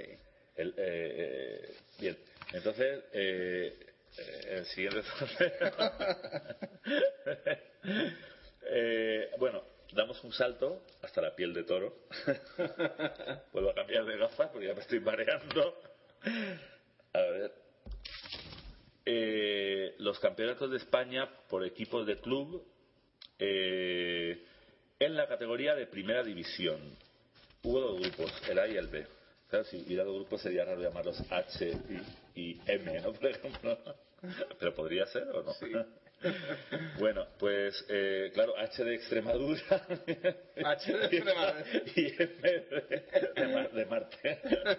Es una broma. Ah, vale, vale. H, H de Spain, ¿no? Bueno, Del segundo apellido del árbitro, ¿no? Eh, no es el primero. Ah, vale, vale, sí, sí. Bueno, no, lo- esto- no hemos dicho nada. Es que somos un poco, un poco, un poco frívolos a veces, ¿eh? Nos tenemos que llamar al orden y al, a la y al orden. Bueno, sí, hubo, hubo dos, dos, dos grupos, se jugaron en, en el mismo lugar, en Don Benito, eh, que es una bella localidad extremeña, ¿no? Sí, tierra de conquistadores. Tierra de extremeños. Según dicen ellos, cuando vas a Extremadura ves carteles de tierra de conquistadores. Bueno, pues entonces se jugó allá. El, árbitro principal fue el excelente, desde aquí le envío un saludo, ¿no? Que no se prodiga mucho, ¿no? Creo que vive en Baleares, Enrique Asensio Ferrari, que es un auténtico Ferrari del arbitraje, ¿no? Un saludo muy fuerte, un abrazo desde aquí, Enrique. Bueno, pues eh, eh, eran dos equipos divididos en dos grupos, de los cuales eh, clasificaban para la final eh, los dos primeros de cada grupo y luego lo- los cuatro restantes, cuatro y cuatro, jugaban una liga de, o sea, jugaban eh, por un- una liga de ocho, pero Sí. son doce, los dos mejores de cada grupo eh, luchan por el título y los ocho restantes juegan por eh, la permanencia y la descendencia. Que es una buena lucha también. Bien. Entonces eh, hubo dos grupos llamados ¿Quién? A y B y no, y no, y no H de Extremadura y M de Marte. Y el- los, los descendientes, Bueno, yo iba a decir primero. eh, eh, los permanentes. eh, bueno, ¿cómo quedaron los grupos previos? Ya que cronológicamente tuvo lugar. Ah, vale, vale, La vale. Sí, sí, sí, sí, está claro. Que el orden es- Entonces, en el grupo A, también llamado Oye, A, y quien no lo quiera escuchar cronológicamente, que lo escuche el programa al revés. ¿eso se puede hacer? A mí me gustaría. Igual salen voces satánicas. Sí, igual te juran que todo este programa es una, un caballo de Troya de las fuerzas satánicas. Algo sacaría. Bueno, entonces, eh, en orden ascendente, en el grupo A, o sea, Primera División Grupo A, eh, el, Club Lleida, Club Barberá, Universidad de Vigo, Universidad de Oviedo, Caja Canarias y Escuela de Escacs de Barcelona. Los dos últimos citados eh, son los que, o sea, Caja Canarias y, la Escuela de Escacs de Barcelona son los que jugaron la final. Bueno, en el grupo B, en orden también ascendente, el Club Almagro, el, Real Club Regatas, 64 de Villalba, Ajo Blanco, Ciudad de Don Benito, Virgen de Atocha y Sociedad Coral Colón de Sabadell. Estos dos últimos, Virgen Real, fueron los que, los que jugaron. Lo que pasa es que aquí tengo un conflicto, un conflicto cronológico. un conflicto cronológico. No sé si debo decir primero el grupo por eh, la permanencia y la descendencia o el otro. Bueno, por un tema climático, de clímax, diré primero el de. La permanencia. los, los, los, cuatro peores de cada grupo del eh, supracitado, pues jugaron una única liga, ¿no? Siete encuentros y el orden fue. Eh... ¿Y quiénes ascendían y quiénes descendían? Pues la verdad es que no lo sabía, pero menos mal que aquí lo pone. el quinto al octavo descendían, o sea, descendieron el, Almagro, que quedó el último, voy subiendo, el Regatas, el Real Club Regatas, el Lleida y el 64 Villalba. Y se mantuvieron el Barberá, Universidad de Vigo, Universidad de Oviedo y el Ajo Blanco, Ciudad de Don Benito, que resultó campeón de esta de, este grupo de la descendencia y la permanencia. Y en el grupo, en el grupo hay que jugaban por el título de primera, que no es la máxima categoría, creo que hay la, la de sí, honor, división ¿no? honor, sí. Eh, no nos privamos de ahí segunda, tal, o sea que no solo aquí en esta comunidad, bueno. Entonces, claro, ahí es que es una lucha muy tensa, porque son cuatro equipos, eh, pero juegan, juegan solamente, ¿por qué juegan solamente dos partidas? Porque son como una eliminatoria, ¿no? Igual contra el primero y el segundo de cada grupo contrario. Si no estuviera tan múltiplemente ocupado, habría investigado mejor eso. Pero bueno, el hecho cierto e innegable, por lo menos si este papel está bien, refleja la realidad más real, es que en cuarto lugar quedó el Caja Canarias, en tercero Virgen de Atocha, eh, equipo de Madrid, creo. Sí, claro, Virgen de Atocha, el de Madrid.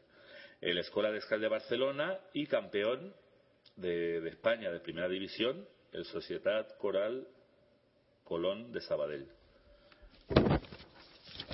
Luego hay un torneo que no hubiera que no hubiera no hubiera citado si no fuera por si no fuera porque otro de mis idolatrados yo que soy un mito mano no lo puedo evitar eh, es un torneo que es llamado el primer internacional anual de Washington y que se disputó sorprendentemente en Washington del, del 28 de julio al 1 de agosto. Vuelvo a cambiar de gafas. Leo y cito a Michael Reagan. Eh, la fuerte nómina de participantes está cabezada por Gata Kamsky, Alexander Onishub y Timur Gareyev.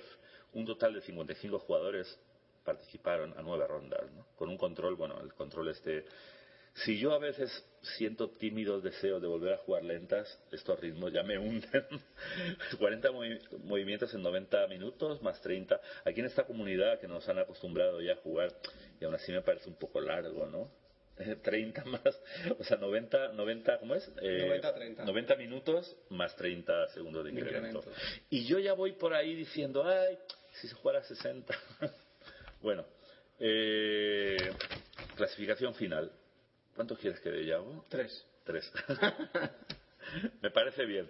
Si me permite citar que el tercero quedó empatado con el cuarto. ¿Quién fue el cuarto?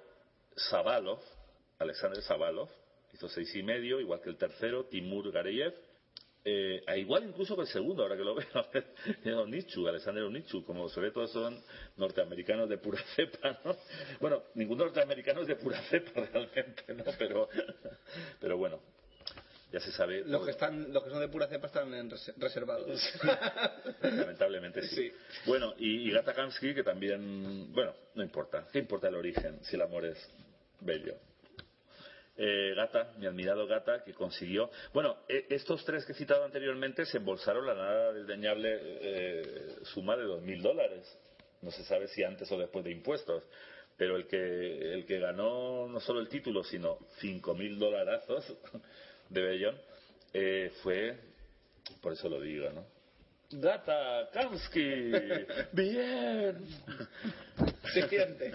bueno, Eh, poco después, poco después del, del campeonato de España de Primera División se jugó el de Segunda División. Solo que esta vez ¿Dónde se jugó? había dos grupos, Ajá. al igual que ese, pero en vez de jugarse en la misma localidad, se jugaron en localidades muy distantes, pero muy, muy distantes, distantérrimas, ¿no? Eh, un grupo se jugó en Padrón, provincia de Pontevedra, y Pero muy cerca de la. Sí, sí. Y, y- y- y- tenía, claro, en segunda división hay, eh, hay más equipos, ¿no? No son grupos tan, tan reducidos como los de, los de primera, ¿no? Entonces jugaron 16 equipos Seis partidos. en eh, seis rondas, suizo. Y bueno, como no jugó ningún equipo valenciano, nosotros som- somos tan objetivos, pues entonces no vamos a dar ni los tres primeros. No, mentira. No, con la grapadora no, con la grapadora de Tusteno no. Bueno, hubo muchos, muchos jugadores, como he dicho, muchos, pero vamos a decir los tres primeros, ¿no? El Solvay, eh, quedó tercero, el Estadio Casablanca segundo y el Círculo de las Artes primero. Pero ahora vamos al, al grupo que más nos, nos, nos removía por dentro, a, por lo menos a este humilde cronista. El, el- el- segundo grupo se jugaba en Burguillos, que es una, una localidad sevillana, donde creo que estaban a, a casi 40 a la sombra. Más de, no, no, eso lo he leído, ¿no? Porque había eh, el, el- el delegado del equipo de Silla, que era uno de los dos que participaban de esta comunidad, eh, enviaba crónicas ¿no? en ajedrez, a través de la, de la página de ajedrez valenciano de nuestro amiguérrimo Vicente, Sí. Vicente Gómez. Que está arbitrando cronológicamente, lo diremos. ya casi llegamos. Eh, entonces, eh, bueno, ahí eh, lo- los tres primeros, eh, bueno, ahí subían, creo que lo estoy diciendo mal, en el otro tendría que haber dicho cuatro. A ver, voy a retroceder. Esto está permitido, ¿no? Retroceder en el tiempo. Ante- Así, porque no has llegado a, a dar el otro. Claro, ah, Ah, ah, sí, ¿no? eso me salva. Sí, no es que creo, porque me imagino que los dos grupos era igual, que el tercero y el cuarto eh, mantenían la categoría y, el, y el- los dos primeros subían a, a- a primera a primera división, ¿no? Eh, recordemos, nuestros aplicados oyentes recordarán que descendían cuatro de, Sí. de primera división, ¿no? Entonces, esos, esos cuatro que descienden Se traduce. se- se- son relevados por los dos mejores de, de estos dos grupos, ¿no? De Padrón y Burguillos, ¿no? Entonces, en el grupo de, de Padrón, los que los que mantienen la categoría son eh, el Compostela, que no lo habíamos dicho, y el Conte. No, espera, ya me he saltado una línea. Es que, es que tenía que haber. El, el Conteneo de Bilbao y el Solvay se mantienen y el Estadio Casablanca y el Círculo de las Artes suben, ¿no?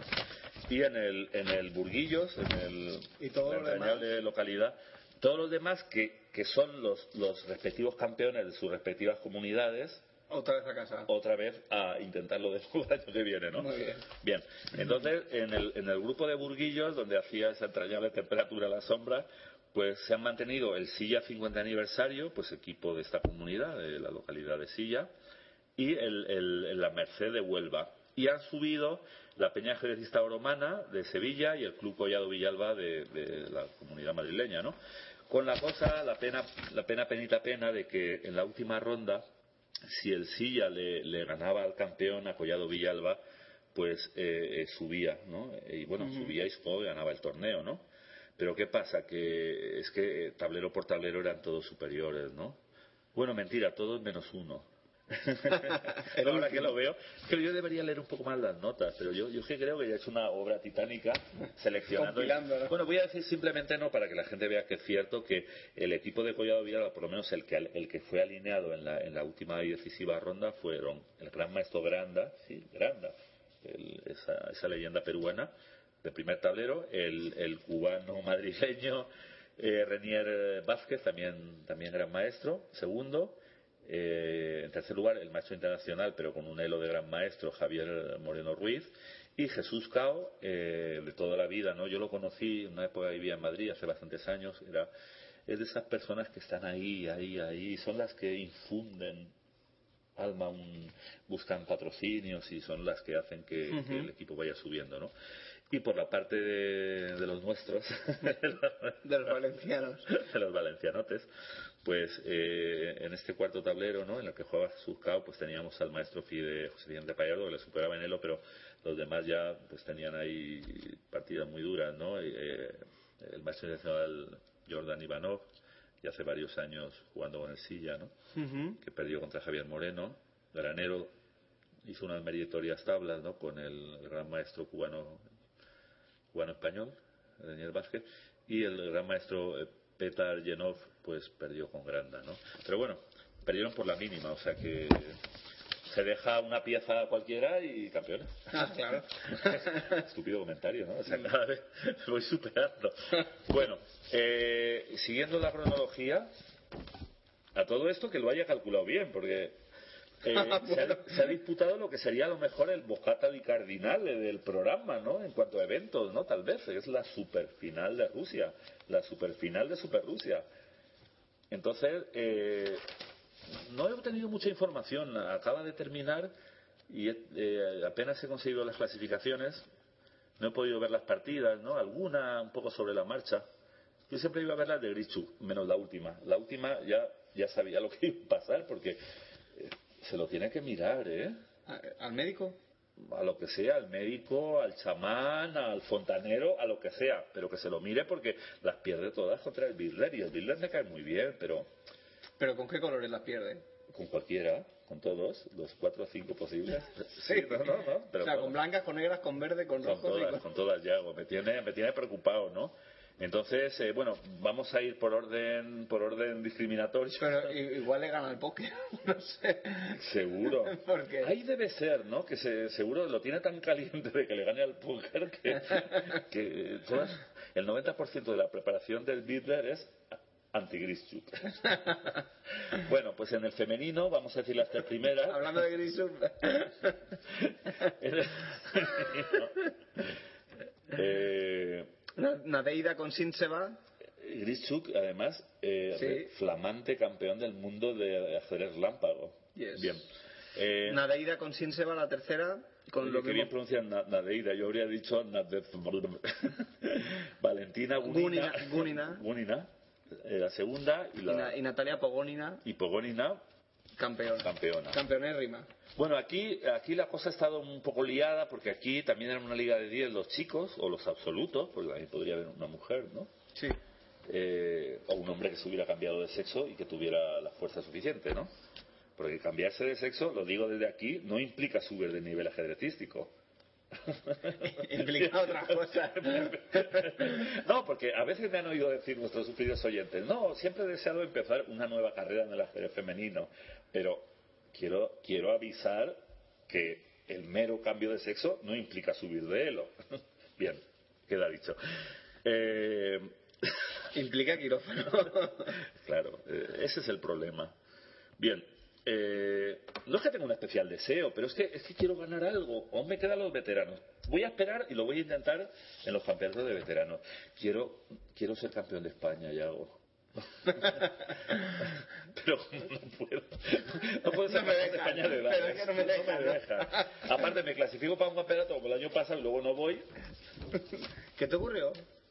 Eh, mis- te lo impidieron. Vale. Bueno, el avión también me da un poco de canguelo y el viaje en barco a Menorca era, era eh, aguerridérrimo, prolongadérrimo. Bueno, eh, ¿cuánto quieres que diga? Es, es que aquí se produjo un fenómeno extraño y es que después de las primeras rondas siguieron jugando, pese a que solo eran 10. ¿Y eso por qué? Porque había como una especie o de desempate o de prolongación, o no sé si es que había un playoff, la verdad, es de reconocer que no, no sé muy bien cuáles eran las bases, porque las he intentado descargar de la página oficial. Sí, ¿eh? pero están en ruso, ¿no? Sí, o sea, tú la página oficial la puedes poner en inglés. A lo mejor es que eso lo hace el Google, la propia página. Pero luego el PDF sale en ruso, entonces me he quedado ahí un poco como... Rusificado. rusificado, ¿no? Y anonadado. Bueno, entonces, eh, eh, el hecho es que los tres primeros, por seguir nuestra extraña... Aquí lo digo todos. ¿Qué demonios? Son diez, Es la superfinal de, de Super Rusia. Bueno, el último quedó Sanan, ya empezamos. Sanan con- Siuirov. Eh, el segundo, Nikita Vitiugov. Eh, segundo por la cola, quiero decir, o sea, penúltimo. Octavo, Danil eh, Dubov. Esto, esto, esto es muy doloroso para mí. Séptimo. Pero tengo que decir que, que el séptimo quedó Alexander Grichuk. Pero porque perdió la última de las nueve primeras con, con el Bidler. El Bidler, ya vale. Comportate. Bueno, comportate, es que, es que, no sé, aunque sea por educación, algunas tablas. Bien. Eh, Claro, no le, has pedido que- no le pides que pierda, pero algunas tablas. Tampoco te pido que pierda. De vez en cuando no estaría mal. Bien. Eh, Alexeyev, Eugeni Alexeyev quedó sexto. Vladimir Potkin es campeón europeo, creo. ¿Ves esto? Como me lo sé, lo digo. Eh, es campeón europeo, eh, quedó quinto. Luego Yakovenko. Yakovenko siempre está ahí, ¿eh? Eh, Es un tío ahí que. Eh, parece que no, pero que sí. Que siempre está ahí. Luego el Birler, el Birler quedó tercero, Karyakin, el neorruso, el ruso pero no de pequeñito, quedó subcampeón y sorprendentemente campeón de todas las Rusias, eh, Dimitri Andreikin. ¿Tú te lo esperabas, Yago? No. O sea, Eh, ser apostaste toda tu fortuna. Aposté toda mi fortuna a Grayson. No. Toda mi fortuna son 37 euros por 50. Bueno, eh, otra hoja. A ver. Ah, y ahora viene lo que lamentablemente no podemos, no podemos eh, redondear por, por estar eh, grabándose el programa en la, en la tarde del, Del martes. del martes 14, ¿no? Y es eh, los campeonatos del mundo juveniles, o también llamados sub-20, en ambas vertientes, masculino y femenino, ¿no? Entonces, eh, oye, ¿podemos hacer un ejercicio de, de, ¿cómo se diría? De algo Predisti- no, no, un ejercicio de ay, una performance de, de mirar cómo van las partidas, porque en este momento, señores, se está disputando, ustedes, cuando ustedes lo escuchen, ya habrá campeones y campeonas mundiales sub-20.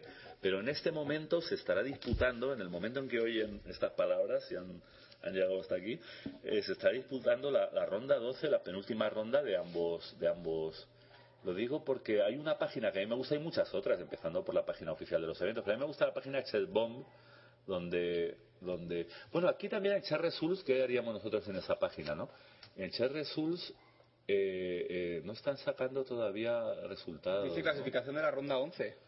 Eh, pero pincha ahí en la ronda 12 a ver si van, porque aquí me he dado cuenta de que van actualizando sobre la marcha. ¿Ves? Y hay algunas tablas. Se está jugando, vamos a Chessball. Sí, vamos a Chessbomb, vamos a, vamos a aventurar una, una valoración de, las, de los primeros tableros, o por lo menos del primero. Para mí Chessbomb es una página muy recomendable porque, aunque se su presentación no sea espectacular, ¿no? su presentación visual no sea espectacular, pero es una página, como ya hemos dicho varias veces, que tiene tres, tres cuerpos, ¿no?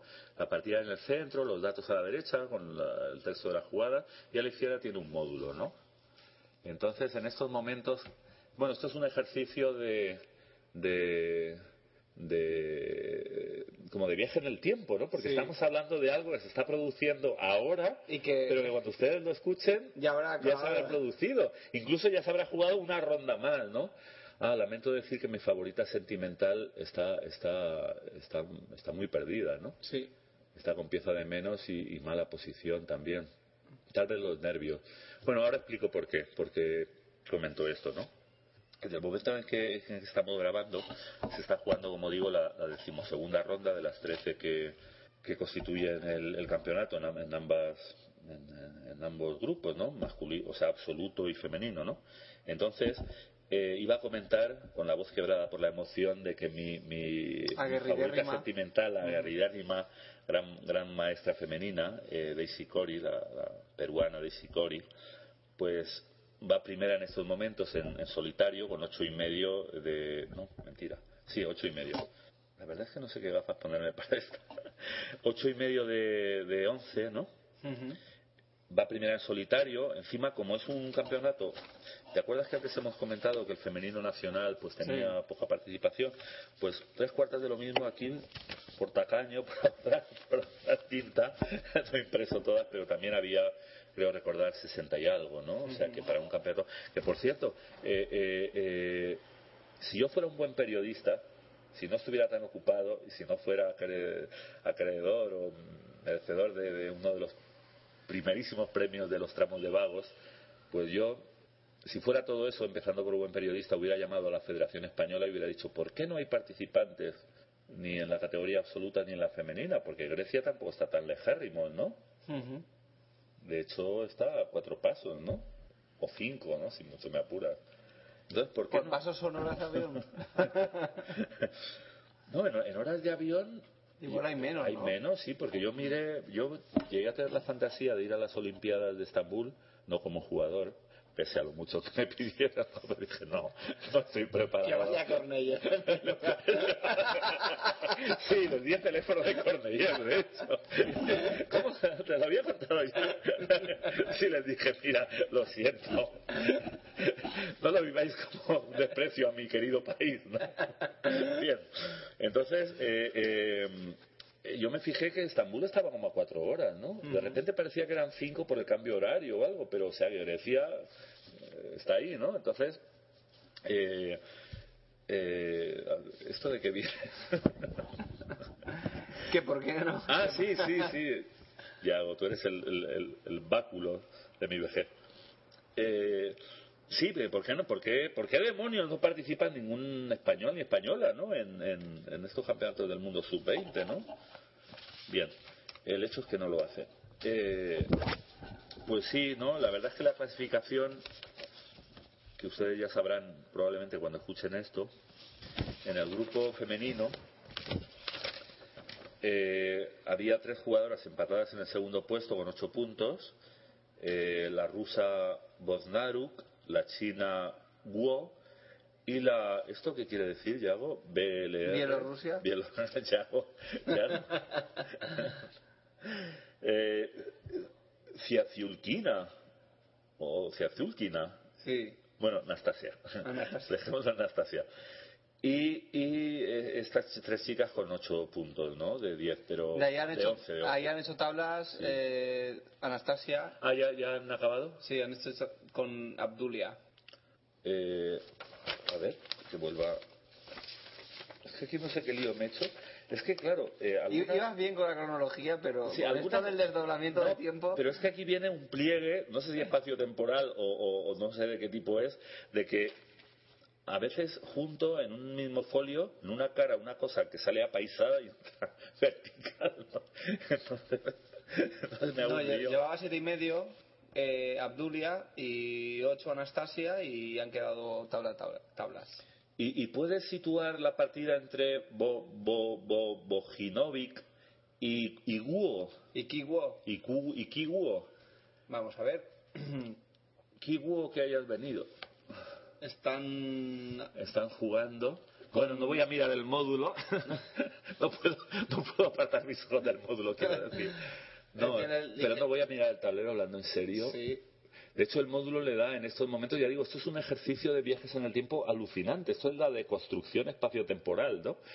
Eh, el módulo da una ventaja en estos momentos, ya digo, en estos momentos ya pasados para ustedes, eh, da una ventaja no tan grande para las negras, pero yo las veo ahí, las veo abrumadoramente superiores, ¿no? Lo que pasa es que el, el rey negro tampoco está seguro. Bueno, esta partida o la ganan las negras O la gana la blanca. o, no, o, no, o tabla. No, para que ganen las blancas esto, las negras tendrían que rebuznar bastante, ¿no? Después del Aunque en el ajedrez todo es posible. Sí. El ajedrez, todo el mundo dice, bueno, en realidad tienen razón, el ajedrez es un deporte muy cruel, mucho más mm, Cruel que el- duro que el boxeo en realidad, y en eso se parecen mucho, ¿no? Que tú puedes haber hecho un despliegue técnico y para ganar a los puntos de, de, de goleada, Sí. ¿puedo decir de goleada? Sí. y, y de verdad te dan un buen derechazo o zurdazo y se acabó se acabó lo que se daba no bien pues eh, así están las cosas no Eh, eh, yo les deseo la mejor de las suertes a, a todas las participantes pero es que yo quería, hoy no va a dar tiempo a lo mejor, de repente lo tengo que dejar para otro día, pero es que quería hacer una reflexión sobre el ajedrez eh, peruano, sobre Adelante. el desarrollo del ajedrez peruano, pero eso la quería hacer al hilo de una nota a la que todavía no hemos llegado. Ah, vale, Entonces voy a dar cómo está la clasificación, a falta de dos rondas, la clasificación del Mundial Absoluto Sub-20.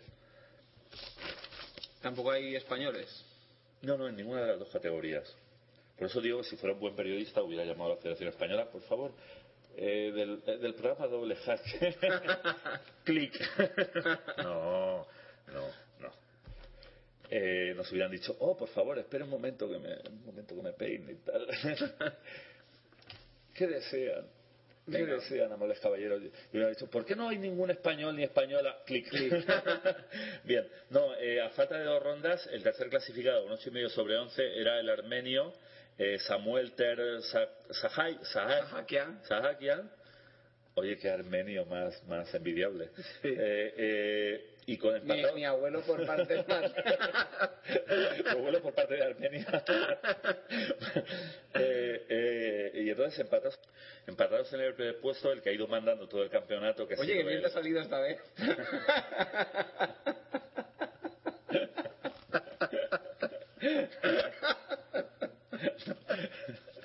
Venga, sí. el puesto. Eh, sí, es que todo, todo el campeonato, es que el ajedrez es un juego cruel, una vez más. Eh, eh, está, eh, a falta de dos rondas, eh, de repente había un, bueno, iba a ser un chico, un jovenzuelo, un gran maestro, un gran maestro húngaro, que aparte de su 20, que es Richard Rapport. eh, Ya tiene. Ya, ya, es, ya es sub 2700, pero ya no se puede decir ni siquiera que sea Sí, sí, sub no, tiene 2605, ¿no? Es- Estos jóvenes de hoy en día no se privan de nada. Y, y ha sido pasado por el sistema de desempate, que es la suma de los celos, o como se diga, eh, Alexander y, y Patov. Y Patov. Bueno, este apellido no es muy turco, ¿no? Eh, Debe ser un turco de adopción. ¿no? Espera, espera, Carlos. Respira, respira hondo. Otra vez. Y Patov era ucraniano. Se vino a jugar a España. Ah, y es a- retoño. Y, ahora es. Y ahora se ha ido a Turquía. Es por- retoñuelo. Sí. ¿No, no te Porque el que se fue fue su ancestro. No, y- y pa- el, que se, el que vino de Ucrania era su era él mismo. El mismo. Él se hizo español. su propio padre. No, él, Ah. él- él su- él es su propio padre. Aunque parezca mentira. Pero vamos, que no es, no es, Y Pato se fue de no la... es hijo de un Ipatov que no. haya emigrado previamente. No, no, no. Él se fue de la Federación Ucraniana por unos Ah. problemas que tuvo. Ah, sí, esto ya lo hemos contado una vez. Lo Sí. que pasa es que mi memoria es, eh, es entrañable. oceánica super deslizante. Pues el, este jovenzuelo, el señor Ipatov, se Sí. fue de la Federación Ucraniana por algunas desavenencias, ¿o no?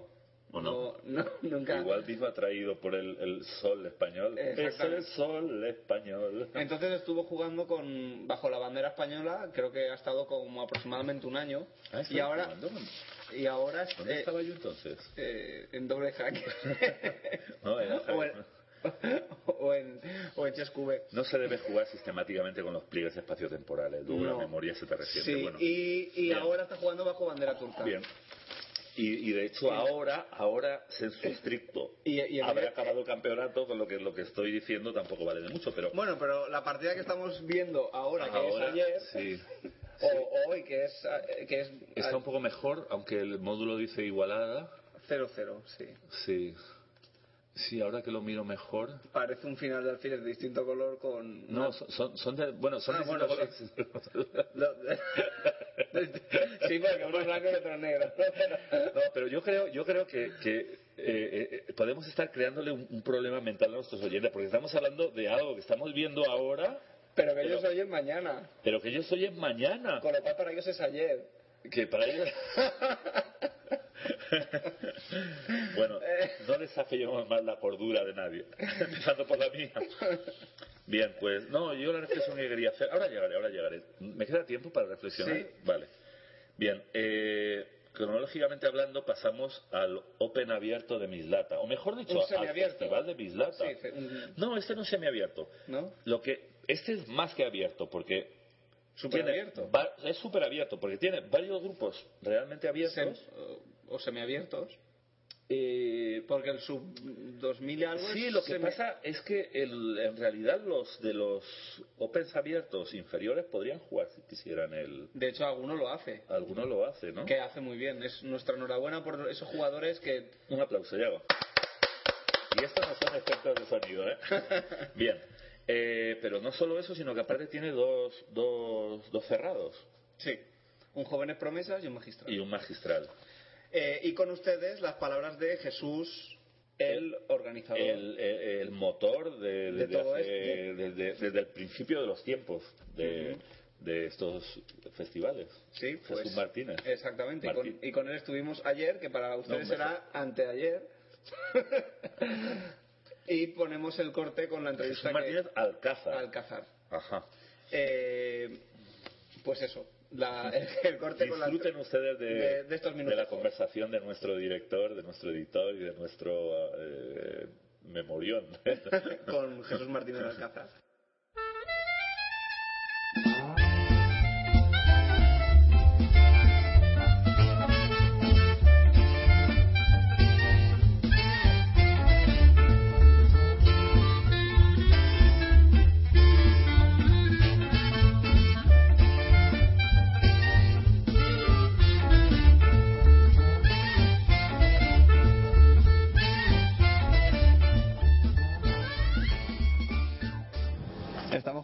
Martínez, padre de dos hijos, organizador del torneo de Mislata durante ya muchos años.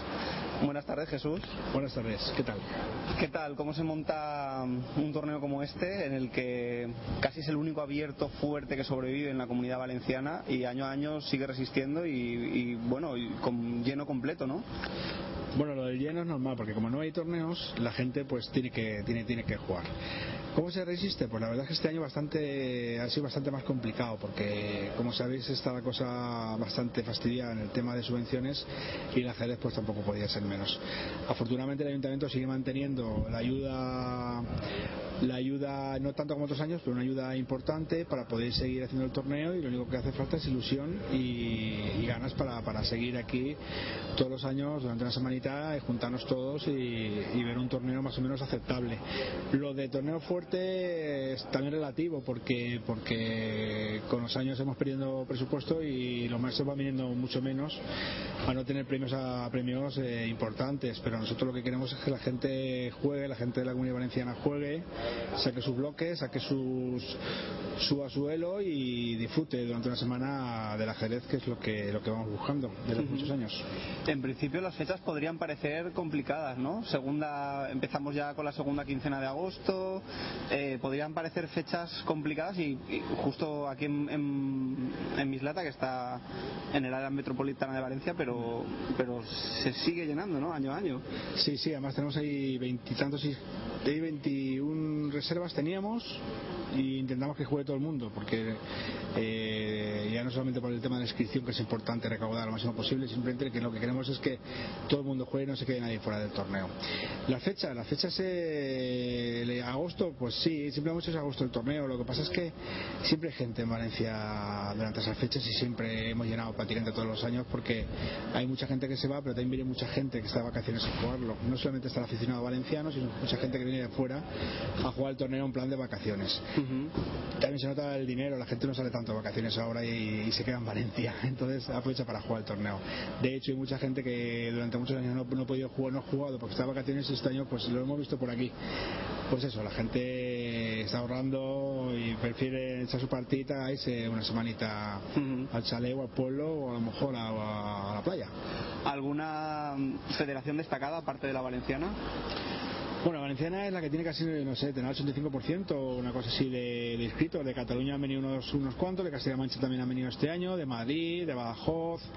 Eh, te puedo decir que de Cataluña hay cuatro, de, de Zaragoza hay tres, de Castilla-La Mancha hay seis, de Madrid hay dos también o tres, de Sevilla hay uno otros años hemos tenido más gente más, más gente de fuera claro, la gente también pues eh, el tener que desplazarse y pagarse la estancia pues también le cuesta le cuesta un poquito pero bueno nosotros esto está hecho desde hace muchos años para la gente de Valencia para el aficionado valenciano y es para lo que va destinado más o menos para eso. Este formato, entre comillas, nuevo de abierto A, abierto B, abierto C y dos cerrados, ¿desde hace cuánto tiempo y por qué se ideó este tipo de formato? Pues mira, muy sencillo. Nosotros llevamos haciendo esto, este es el cuarto año que lo hacemos. Decidimos cambiar porque antes era un abierto. Yo me gusta mucho hablar con los jugadores, me gusta mucho preguntarle cosas que opinaban y muchos de ellos me dijeron que el tema de los grupos que, que estaría mucho mejor. Entonces lo estuvimos pensando y el primer año lo lanzamos y hicimos tres grupos por Elo y un cerrado para GM. Eh, la verdad es que a la gente le gustó, vimos que tuvo aceptación,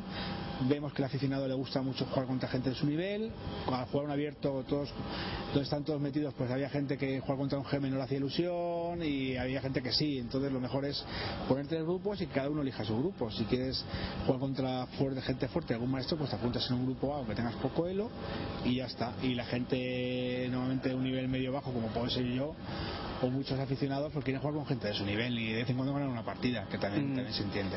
Y el tema del cerrado promesas, pues es una idea que tuvimos hace un par de años para promocionar un poquito los clubs que manejan cantera y que están en las escuelas trabajando año tras año, que es la cantera valenciana, y lo que hacemos es invitar a esos clubs que siempre para dar un premio a los chicos que vengan aquí a un juego encerrado y disfruten y que vean lo que es jugar al lado de un maestro porque los ponemos junto a los maestros y para darle un toque diferente y para apoyar a ajedrez infantil que es importante también para, para todos. El Club de Ajedrez Mislata, el, al cual tú representas, Sí. eh, es uno de los eh, clubes punteros de, de la comunidad valenciana y, tien- y este año estuvo a punto de ser campeón autonómico. Sí. Eh, ¿Cómo viste ese campeonato? ¿Cómo lo viviste? Eh, ¿Qué aspiraciones tenéis para el año que viene? Bueno, lo vivimos bien, estábamos, tuvimos toda la temporada luchando en los puestos de arriba y sabíamos que la última ronda contra el Silla pues nos la jugamos todo. Tuvimos, vino el Silla, nos ganó cuatro minutos y medio y, ya está, nada más que eso. El Silla era un muy buen equipo, como muchos maestros, nosotros también era muy, muy buen equipo y al final pues perdimos por la mínima y, ya está. El año pasado nos pasó con Alcira y este año con el Silla, por la mínima. Pero no desanimábamos y les- esto, esto, esto, es- esto es eh, esto es ajedrez de competición, se puede pelear ganar o y ya está. Vino el Silla, ganó y fueron campeones, son campeones nosotros y, y nada que hablar, enhorabuena al Silla, el trabajo que está haciendo durante mucho tiempo. Y nosotros, pues no, simplemente lo que, las expectativas para el año que viene van a ser más complicadas porque cada año hay menos dinero y por supuesto que tener el club a maestros cuesta un dinero que cuesta sacarlo y cuesta tirar para adelante. Entonces, no solamente nos pasa a nosotros, nos pasa a muchos clubes, como puede ser Alcina, que le ha pasado también, o le pasa a algún club de Alicante. Y supongo que sí también le, pasará un año de esto, que de repente pues, saben que hay que ahorrar y hay que, hay que jugar con lo que, lo que tienes en casa, ni, ni más ni menos. Lo que sí que estamos muy contentos es con nuestro- nuestros chavales, con la escuela municipal, que tenemos casi 60 niños y pues lo movemos mucho y es la base de lo que va a ser el club en el futuro. Es lo que más, lo que más claro. Todo eso está claro que hay que fomentarlo con, teniendo en el club maestros que les den clases y que, que les enseñen mucho más de lo que saben. Esa es una de las preguntas que quería hacer o incidir. Aparte de este torneo de ajedrez y aparte del por equipos, eh, ¿cómo trabaja la- el Club de Ajedrez Milata con su cantera, ¿no? que es una, una de las partes principales? ¿Qué tal? Es muy sencillo. No, hombre, la cantera es, eh, es la escuela municipal. Nosotros antiguamente lo que hacíamos era ir a los colegios hasta que nos dimos cuenta que en los colegios, que la mayoría de ellos eh, funcionaba todo por el AMPA, si no había una serie de niños, 8, 6 o 10 niños no hacían grupo de ajedrez. Entonces, claro, ¿qué pasaba, ¿qué pasaba con los niños que no hacían ajedrez? Con esos dos o tres niños interesados. ¿Qué pasaba cuando ibas a una clase que sí que había grupo y había de los 10 que estaban apuntados, 8 le- no le interesaba y 2 sí que le interesaba? Se perdía mucha calidad de enseñanza. Entonces decidimos hacer la escuela municipal donde se apuntaron todos los niños de Milata que quisieran hacer ajedrez.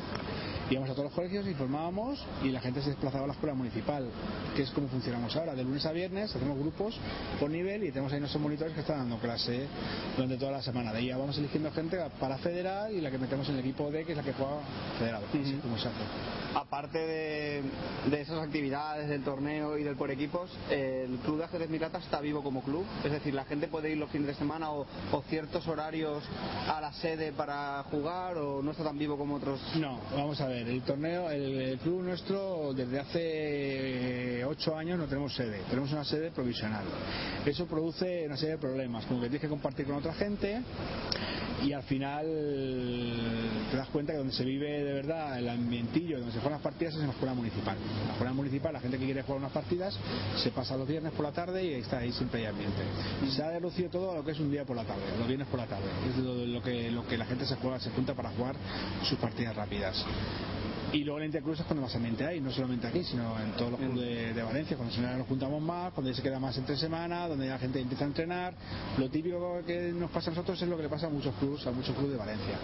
Luego hay muchos, muchos, bueno, hay muchos clubes con mucha tradición, te hablo de Zurbas, que siempre vas por la tarde y hay gente jugando, o otros de club que tiene mucho más ambiente. Nosotros en ese sentido nos falla un poco el tema ese por el- porque no tenemos sede definitiva todavía. Si queremos jugar partidas, tenemos que tenemos que ir los viernes a la escuela municipal y es donde se junta la gente a jugar. También damos clases los viernes por la tarde, viene Alexis o viene Mauricio y luego se quedan jugando rápida, cenamos, lo típico. Es lo, lo que normalmente hacemos a lo largo, a lo largo del año. Este año viene a ha venido a jugar Ana Madnace, primer tablero del equipo olímpico español Sí, femenino. sí. Eh, ¿Cómo habéis conseguido que viniera? Eh, Pues muy sencillo, nosotros tenemos un acuerdo de colaboración con un, con un club de, de Barcelona, que es el Valvera del Vallés, durante ya 12 años, y Ana Mardache juega en el Valvera del Vallés. Y este año le oferté la posibilidad de jugar el torneo cerrado y enseguida aceptó. Ya estuvo aquí hace dos años, le gustó mucho, le gustó mucho Valencia, le gustó mucho el trato, el hotel, le gustó el ambiente, le gustó la gente de Valencia que conoce a muchos jugadores y estuvo muy a gusto y en cuanto les lo dije pues sí, aceptó. Dice que le venía bien para entrenar, para irse a la Olimpiada, que empieza la semana que viene, me parece, y que le venía muy bien para entrenar y, y tomar un poco el sol. es, es uno bueno, está muy bien, además le da prestigio al torneo, por supuesto. Es una chica que juega muy bien, el número uno español, al cambiarse de, de nacionalidad, y la verdad es que es una chica estupenda, juega muy bien y, y ojalá lo haga, lo haga estupendo. Vale, muchas gracias Jesús. Nada, Yago. Si te mueves en el entorno digital como pez en el agua, Jaque Expreso es tu medio. Lee lo mejor del ajedrez en el kiosco digital Simio. Jaque Expreso, tu revista digital. 900 páginas al año por tan solo 20 euros.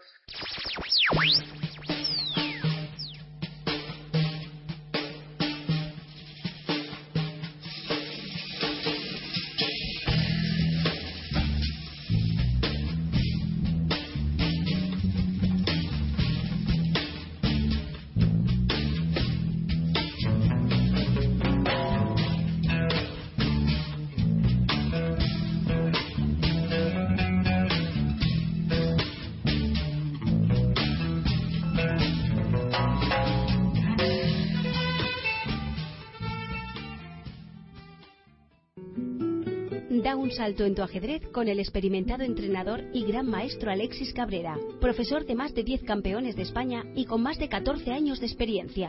Gracias a las nuevas tecnologías, aprenderás desde casa con sus clases virtuales. Primera clase a mitad de precio. Promoción válida hasta el 30 de septiembre de 2012. Para empezar tu plan de entrenamiento, ponte en contacto con Alexis Cabrera en acabrera9.hotmail.com o en el 637 46 18 21.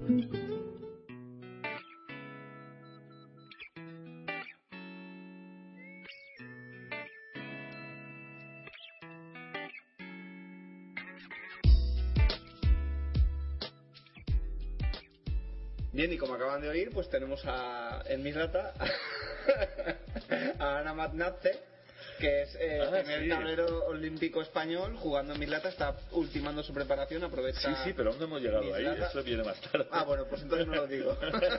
bueno, puedes decir que es el primer tablero del equipo olímpico femenino Español, español. Sí, es el sol español. ya estamos... Bien, bueno, entonces, eh, eh, como, como todavía es ayer para ustedes, o sea, para nosotros, pues mañana. eso. entonces solo podemos decir las dos primeras rondas. Casi mejor le remitimos a, a que las miren o quieres que diga cómo estaba la cosa cuando... Sí, que la, que la miren. Sí, que la... ¿Tú quieres que la No, diga? no, Dices no. sí. Ah, no, no, no, que la diga. Dilo. Ah, vale. No, cuando solo habían transcurrido dos rondas, eh, en el, el cerrado, la verdad, Para ustedes ya habrá transcurrido cuatro.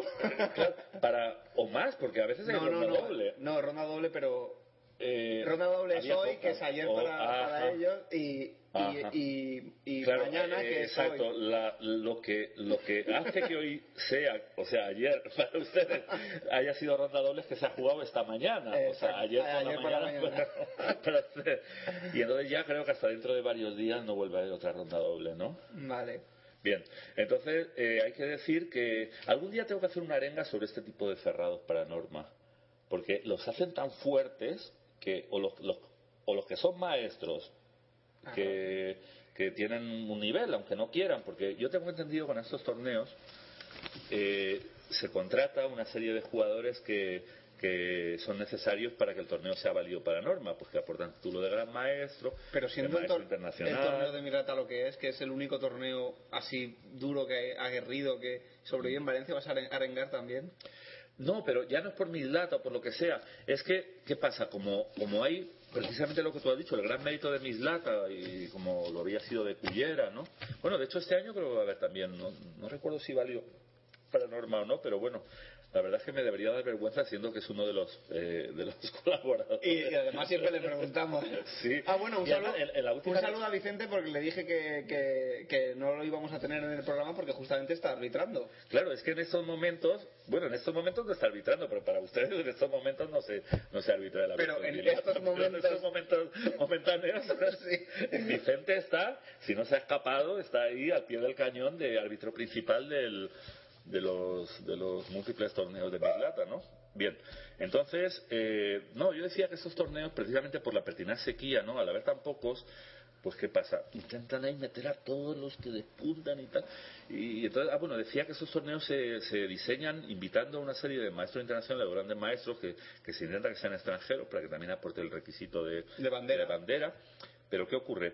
Eh, luego a, a todos los que despuntan y algún otro puede ser más un poco de relleno, para... pero ¿qué pasa? Se hace un torneo fortísimo, entonces se matan entre ellos. Bueno, vamos a decir las dos primeras rondas que son las que en estos momentos tenemos, ¿no? Fausto Castellá, el español de origen cubano, maestro FIDE, le, le ganó a- al maestro internacional eh, colombiano de origen venezolano, Wilson Palencia.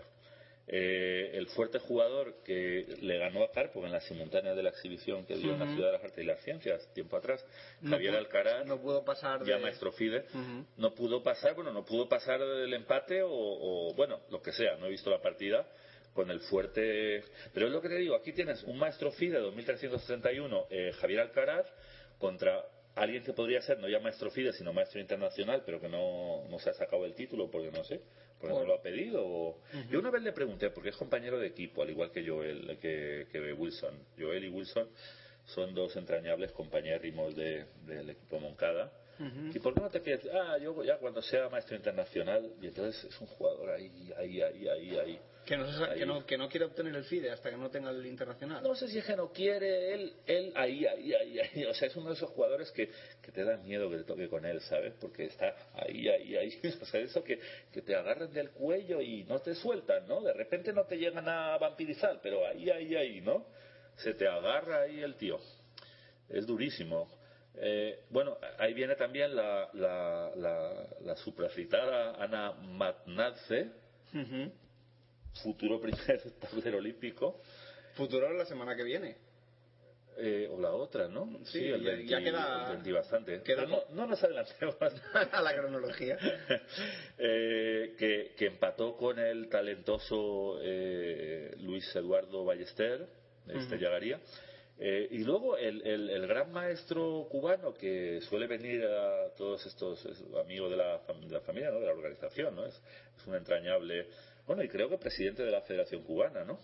Eh, viene todos los años y este año está, bueno, eh, o estaba, ¿no? Cuando ustedes nos oigan, estaba muy duro porque le había ganado al, al prometedor eh, Samuel Navarrete de Alicante, ¿no? En la primera ronda y finalmente Balmaña había empatado con eh, Gabriel y Agar. Bien, Eh, en la segunda ronda eh, el- Wilson Palencia había empatado con este chico también, Gabriel, Gabriel. Eh, Navarrete había perdido de nuevo con Balmaña. Balmaña es uno de los claros candidatos a la norma, ¿no? Eh, Un normando. Nuestro fío, un normando. Pero es que, claro, en teoría son todos normandos, porque Navarrete creo que también sacó norma en, en la roda, ¿verdad? Mm, Y me parece que... ¿En la roda o en, o en Salou? No me acuerdo, pero recuerdo que era un torneo que se comentaba que lo había hecho muy durísimo. Pero bueno, eh, eh, luego eh, con Negras esta vez, el gran maestro Silvino, Silvino García, le ha ganado a, a Luis Eduardo Ballester. Joel le ha ganado a Ana, o sea, eso es lo que te digo, se ve que ha hecho eso. Se ha puesto ahí, ahí, ahí, ¿no? Y eh, Joel, Joel da miedo, da miedo. Todos dan miedo, quiero decir, pero a la gente, mucha gente da miedo por su nivel, ¿no? Pero otros dan miedo también porque son... Su actitud, ¿no? Sí, como que Tanquecitos. su ausencia de compromiso con aquello en lo que yo tanto destaco, que es el- la pereza, la negligencia, la vaguería, la desidia, etcétera. No sigas. y finalmente el maestro Fide Fausto Castella, que había derrotado al, maestro nacional Palencia, esta vez inclina su rey ante, ante el maestro Fide Javier Alcaraz. Es lo que te decía, ¿no? Fíjate, eh, Fausto Castella normando, Javier Alcaraz normando, eh, Joel García normando, Luis Eduardo Ballester normando, tal vez por él o menos normando, pero normando. Lo mismo se podría decir de Samuel Navarrete. Lo mismo, pero con más elo, ¿no? con más entidad, ya hay también alguna norma, Jaime Balmaña, etcétera. Eh, es esto, es que se matan entre ellos.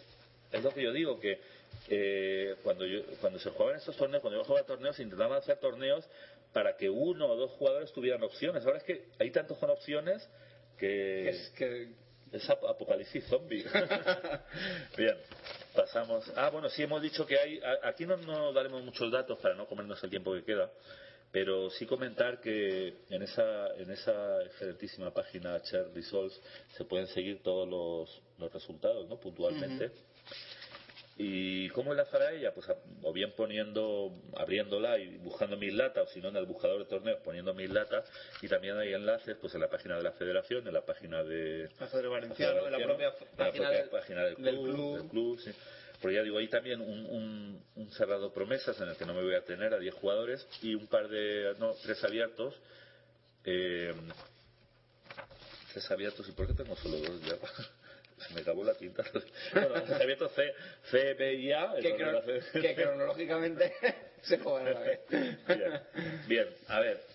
Ahora vamos a dar un salto hacia adelante, con lo que incluso ustedes que nos escuchan mañana Estarán eh, eh, eh, reciben la noticia de algo que todavía no ha ocurrido, por primera vez en la tarde. Bien, eh, incluso en la tarde y en el día de mañana, que es el, el, eh, la inminencia, la inminencia de la inminencia del, del decimocuarto abierto internacional, bueno, lo voy a decir en catalán, bueno, Open, no sé, bueno, da lo mismo. O, o- open, over, open, decimocuarto abierto internacional de Scars de Sans, Ostafrancs y La Bordeta, que además regalan camiseta. Es que me sale, me sale. solo. Estudiaste en un colegio privado, que se, se nota. ¿Era privado? bueno, eh, eh, en las cocheras de San, bueno, eh, lo digo porque sé igual que nombramos el otro día Benasque o igual que hay tantos otros que ahora no recuerdo, pero que son de los super abiertos, ¿no? De, de España, ¿no? Sí, de los. De los super, super, super abiertos, ¿no? Pero este, el otro día he visto, o era hoy, bueno, eh, total, hace días para ustedes, eh, vi que había ya, no sé si se pasaba ya de los 500 inscritos entre los dos grupos, ¿no? Hay dos grupos y tal. Bueno, las bases están muy bien puestas en, en la página Ajedrez ND, Ajedrez Noticias Diarias, ajedreznd.com. Ahí pone todos los detalles, además en varios idiomas. Sí. Y, y está muy bien en lo que ponía antes como ejemplo de torneos con tramos, porque por ejemplo tiene un tramo, pero agárrense que hay curva, tiene un tramo de 1000 a 1849 de Elo. ¿eh? Ujú. Esto ya es afinar con los tramos, ¿no? Sí. De 1000 de Elo, yo ni siquiera sabía que había Elo. eh, Igual es que sub mil ya no hay, o. Claro, igual es eso, ¿no? Pero ni siquiera sabía que había Elo ahí en 1000, ¿no? Por ejemplo, 1007, por ejemplo, ¿no? Ujú. Pues de 1000 a a 1849 hay un tramo que tiene 175-60. Luego de 1859, pues bueno, va a ser. Pero a ver, a ver, a ver. De, De Ah, bueno. 1850 a. de- de 1850 a 1999. Bien. 125, 75 y 60. De 2000 a 2149, 150, 100, 70, 60, 40. De 2150 a 2299, 175, 125, 80, 70 y 50. Y de 2300, que esto es esto no se suele ver, ¿no? En casi ningún torneo, un tramo que vaya de 2300 a 2399, ¿no? De 200, 150, 100, 80 y 60. Luego aparte tiene 25 premios en la general, empezando por 2.500 y finalizando el vigésimo quinto en 100. A este torneo hay que ir. Bueno, luego tiene un grupo B, que es su... eh, bueno, si supiera el grupo B a partir de que no se puede jugar, Sí, hasta- pues sería un buen periodista. Hasta 1999. Bien. Bien, pues este torneo hay que decir que todavía está abierto el plazo de inscripción, ¿no? La cuota de inscripción Que se cierra. se cierra, a ver si está en esta hoja o en la de atrás. Eh, mm, bueno, Se cierra. se cierra, sé que se cierra el, el jueves, o sea, mañana para ustedes, ¿no? Hoy para ustedes. Ah, no, sí, mañana para Ma- ustedes. mañana sí. para ustedes, pasado mañana para nosotros. Lo que no sé a qué hora, Yago, ayúdame con esa, esa clarividencia. Yago se pone en trance y le llega. Ah, le- le- a ver. A las 14 horas. a la- es que, es que tienes, una- unos poderes ahí. Bien.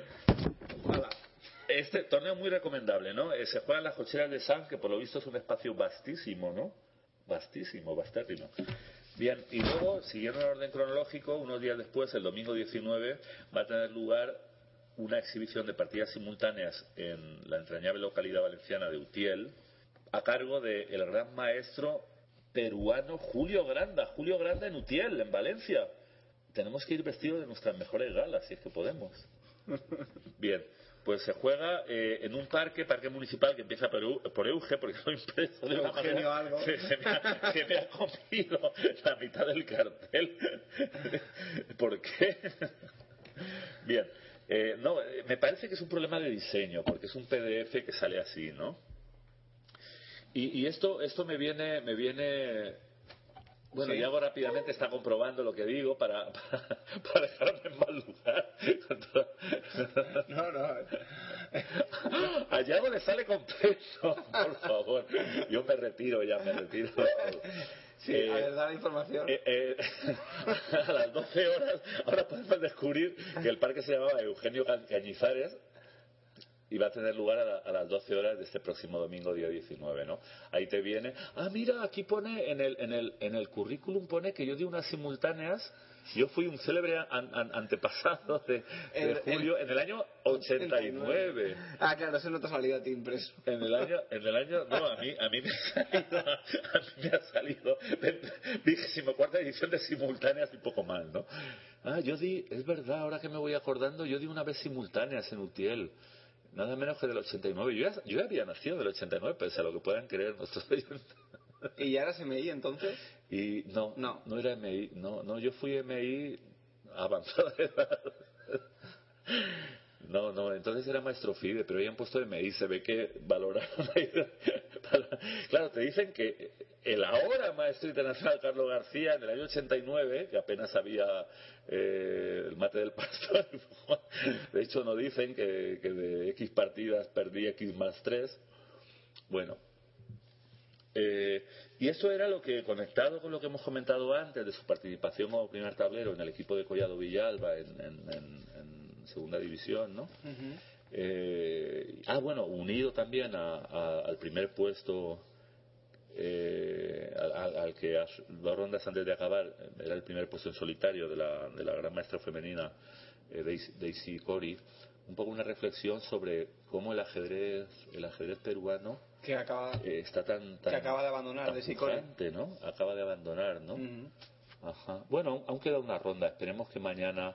De todas formas, eh, que Caixa reparta suerte, ¿no? Que el ajedrez sabemos lo que es. Lo que pasa es que ya digo, yo le tengo especial cariño al ajedrez peruano. Eh, tengo una muy buena amiga que, que cuando no me golpea, sobre todo, eh, que es peruana, ¿no? Ahora española también. Y, y bueno, yo quería no solo hacer este comentario que alguna otra vez hemos hecho también, sino apelar a, nuestros oyentes de, de ese bello país para que nos, nos cuenten, ¿no? Nos, nos escriban, ¿no? Por correo electrónico y nos comenten si, digamos, de puertas adentro del Perú esto se está notando, se está notando pues en un auge en la, en la enseñanza en colegios, en la organización de eventos, si realmente eh, toda esta figura, bueno, Julio Granda ya es un mito desde hace décadas, ¿no? Pero bueno, luego Pues, eh, el número dos, Emilio Vuelvo, Córdoba, ¿no? vuelvo a la Sí. pregunta de antes. ¿Cuánto, ¿Cuánto tiempo se necesita para algo convertirse en mito? Eh, pues a lo mejor en mito con un par de generaciones o una y media basta. No sé ni lo que estoy diciendo, pero digo, si para que una cosa sea tradición tres, para que sea mito, de repente con dos, ¿no? No, porque puede haber un mito que precisamente lo sea por, por, por, porque es algo surgido así, ¿no? Como un meteoro. Como, como dicen, como, como un rayo en un cielo azul. En fin. ¿Era un rayo o era un trueno? Como un trueno en un cielo azul. Bueno, es lo mismo, ¿no? Sí. Entonces, eh, eh, ha abandonado Cori, ¿no? Sí. Fíjese que cuando esto eh, se ha escuchado, eh, bueno, es que me pierdo, me, par- me pierdo una especie de temporalidad, ¿no? Entonces, eh, eh, quería pedir, además lo digo en serio, ¿no? Me gustaría que nuestros oyentes peruanos se pusieran en contacto con nosotros y nos dijeran cómo. Incluso yo tengo una idea, eh, como estoy ya tan saturado de, de- de multiplicidad obligatoria, eh, eh, me gustaría eh, tomarme un año sabático en Perú, por ejemplo, ¿no? Y conocer ese, ese país y, y no sé, y, Y vivir el ajedrez que allí y se vivir vive, el ¿no? ajedrez allí. Entonces me gustaría, me gustaría si nos quieren contar algo, pues que lo hagan, ¿no? Me encantaría saber si este auge que, que hay a nivel de a nivel de figuras emergentes, pues también se está dando a un nivel más de base y en general, pues eh, bueno, Hombre, tam- también ellos necesitan caldo, ¿no? Para poder mejorar. Claro, no, es obvio, ¿no? Eh, Aunque muchas veces pasa eso, que sale un talento y luego se trabaja ese talento, pero que a veces sale como, como un rayo, un trueno, un relámpago, lo que sea, en, En cielo en cielo azul. bueno, en cualquier caso, felicidades a Perú y a su ajedrez y seguimos adelante. Otro evento que también eh, apoya un pie este domingo 19, igual que la simultánea de Granda, pero que se apoya a los dos, es el, el no sé qué edición hace del campamento de ajedrez de verano de la Escuela Internacional Kasparov Marcote, que empieza el 19 pero se prolonga hasta el día 1 de septiembre. Es una cosa que a mí me ha parecido curiosa, reseñable, ¿no? Sí. Eh, en el complejo deportivo CEMAR, donde se suelen realizar las actividades de esta escuela, ¿no? En Mondariz Balneario, alojados en el Hotel CEMAR, pues Sí. hay- unas clases con cinco horas diarias, ¿eh? Ujú. Bueno, dice, excepto los días que haya excursión o torneo, que serán dos y media, ¿no? Hay un abierto de ajedrez, eh, me hace gracia porque dice material necesario, toalla y útiles de aseo, libreta y bolígrafos, chancletas, bañador. Muy bien. Eh, gorro de baño, prote- protector, protector solar, calzado cómodo, gorra para el sol, DNI y tarjeta sanitaria, ¿no? Pero no sé, si yo tuviera la entrañable edad que se requiere, pues seguramente me plantearía ir. Luego no iría, como hago siempre, pero entonces va a haber unas actividades ahí complementarias, piscina, hípica, golf, fútbol, baloncesto, pádel, eh, senderismo, juego de orientación, excursiones culturales, etcétera, ¿no? Entonces, los profesores van a ser entrenadores y maestros av- avalados por la Escuela Internacional Kasparov Marcote y la inscripción a pagar son eh, 490 euros, ¿no? En total, ¿no? Todos estos días y Con todas las actividades. con todas las actividades. Eso me imagino que incluirá el alojamiento en pensión completa, ¿no? Oye, ¿tú crees que yo podría pasar por un joven valor? Todavía. Ajá, me lo voy a plantear. Bien, y luego ya viene el, el siguiente evento. Bueno, hay muchos más, por supuesto, ¿no? Ha habido más, hay más y habrá más, pero como se sabe, yo suelo coger unos cuantos, ¿no? Sí. Según inspira Caixa, bendita sea. Eh, es la, la Olimpiada, ¿no? Ese- esa fiesta del ajedrez galáctico, ¿no? La- las, las Olimpiadas eh, ¿De ajedrez? eh, de ajedrez. Hombre, acaban de terminar las otras. Eh, entonces, ah, sí, las otras, es verdad. Y además no ha habido ningún ninguna cosa de estas que se anunciaban tanto de que iba a haber algún. Me da miedo hablar de estas cosas, ¿no? Además no sé Atentados, si lugar. Bueno, cosas, no quiero. Eso lo has dicho tú, no yo. sudar, sudor frío, ¿no? No, de que iba a haber. eh, yo he oído todo tipo de cosas, que sí iba a haber atentados, que sí iba a haber. eh, si se iban a presentar los extraterrestres, aprovechando, aprovechando el conglomerado de mosaico paisa, paisístico de países. Pero bueno, para bien y para mal, no ha pasado nada de eso. España ha conseguido uno- una honrosa derrota contra Estados Unidos, ¿no? Bueno, fue la primera del de mundo una vez. fue la primera del mundo una vez eliminados Estados Unidos. No, pero quiero decir que quedar en básquet, en baloncesto, 100 a 107 contra... Contra esos. Contra eso.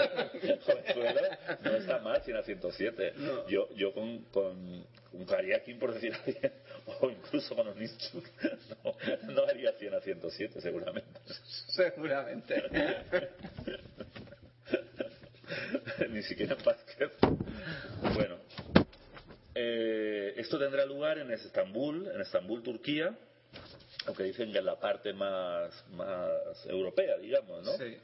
Y como ya dijimos el otro día, pero lo repetimos, eh, el equipo femenino se va a componer, bueno, como reserva Ayudania Hernández, en cuarto tablero Mónica Calceta, eh, tercero Sabrina Vega, eh, segundo Olga, Olga Alexandrova y primera Ana Matnace, a la que tenemos el privilegio de tener aquí muy cerquita. muy cerquita estos días, ¿no? Y en el, en el equipo masculino absoluto, eh, Manuel Pérez Candelario, cuarto tablero en sustitución de Carlos García, o- Oleg Cornell. Tercero Miguel Illesca, segundo Iván Salgado y, y primero Francisco Vallejo, por primera vez, ¿no? Sí. Bueno, por primera vez como, Sí, como como- primer tablero, como pero titular, sí que ha jugado, exacto, como titular titular, del primer tablero. Porque sí que ha jugado alguna vez como primer tablero. Y luego hay un pequeño evento que normalmente no reseñaría, pero como viene de personas que organizan siempre torneos sub para un torneo con el sub, hay que, hay que anunciarlo, ¿no? De repente no he leído la, la letra pequeña, porque Yago me acaba de demostrar que lo que a mí me sale cuando imprimo no tiene nada que ver con lo que aparece en su pantalla de ordenador. Pero bueno, si lo que yo impreso es lo que Lo que es. lo que es, o sea, si es la totalidad de lo que es, pues es un torneo que Yago, una lectura oceánica súper deslizante por tu parte. Es un torneo abierto, abiertérrimo. Bueno, esto, por eso lo digo, ¿no? Se juega en, en un kebab. Sí, esto también me ha hecho gracia, por eso también lo digo. Entonces, eh, el hay, hay dos grupos, hay, un, hay una general y un sub-16, y el primer premio, bueno, lo- los distintos premios son trofeos y regalos, pero hay, hay un premio, o sea, el primer clasificado de cada grupo, sub-16 y tal, son 20 euros a consumir el kebab, ¿no? Entonces, bueno, un torneo simpático organizado por la, por la incombustible Patricia, eh, Patricia Claros, pero no lo pone, ¿no? Me lo estoy inventando. Ahora me demandará por un millón de euros. Patricia, te quiero. Era una broma. No, creo que Patricia está detrás. No sé dónde lo he leído, pero en cualquier caso, que salga muy bien y un torneo divertido y, y que a lo mejor yo imito cuando... eh, bueno, eso lo diré después. Siguiendo con convocatorias eh, próximas, ¿no? Hay muchas más convocatorias, ¿no? Pero como siempre decimos... Tú dices próxima por proximidad. Oye, no me había dado cuenta, que es cierto, ¿eh? Doblemente próximas. Eh, no, pero nosotros siempre decimos que por una pequeña cantidad, que no, no, mentira, totalmente gratis, es más, estaríamos dispuestos a pagar. No, también es broma. Eh, pero que nos digan, porque yo siempre me dejo en el tintero y más en verano, que hay, pese a la crisis, hay cierta actividad, ¿no? Todavía, en el Estado español. Entonces, eh, eh, hay muchos torneos, pero para eso consulten las páginas serias, ¿no? Incluso la de Jaque, ¿no? Pero también Ajedrez en Madrid, Ajedrez ND, eh, más, más, próximo, más cerca, pues Ajedrez Valenciano, Federación. Hay tantas páginas, ¿no? Será por páginas. Será por páginas. Pero bueno, yo digo lo próximo. Bien, pues el, el día 2 de septiembre hay un torneo también tradicional y para eso no hace falta tantas generaciones, basta con que haya 24 ediciones, como ocurre con el torneo de ajedrez Villa de, de, de Xavia, Javea. o Javea. Eh, también llamado vigésimo primero Mare de Deu del Loreto. ¿En qué quedamos? ¿De Deu o del Loreto? Bueno, lo mismo. Bueno, entonces eh, es un torneo muy muy agradable, se juega al aire libre, ¿no? Te ponen ahí como una especie de toldo, ¿no? Y se juega ahí en una acera, ¿no? Y, o sea, en, en una acera y en la calle, en una calle que cortan. Entonces, eh, bueno, es un torneo del que pueden encontrar más información en las páginas de referencia de la Feria Valenciano. Eh, bueno, yo, yo en concreto lo he sacado de la página de la Federación, facv.org, pues tiene sus premios en metálico, lo cual hoy en día es todo un lujo. Veo que se está acabando el programa y estaba esperando que me comentaras algo sobre la- las estadísticas de los jugadores de, de ajedrez del mundo. Espera, ya acabó, ya acabó los juegos, ahora, ahora me dices qué encerrona es esta en esta ocasión. Mm, ¿No, ha- no, ha- no, no ha rodado esta semana por la red eh, información sobre eso? ¿No has leído nada? No. Déjame que diga un par de notas que me quedan y habré, y contra todo pronóstico completado la cronología que traía. Bueno, hay un torneo infantil, siguiendo con la proximidad, ¿no? Hay un torneo infantil en Canals, este, el próximo día 8 de septiembre, eh, y aunque igual nos oímos antes o no, bueno, ahora la verdad es que aún no, aún no, sé el calendario de septiembre, Pero el que sí que es un auténtico clásico y que hace un gran esfuerzo económico con lo que está cayendo es el, torneo de IBI que se celebrará el día 9 de septiembre, ¿no? Para mayor información, pues por ejemplo la página de la Federación facv.org.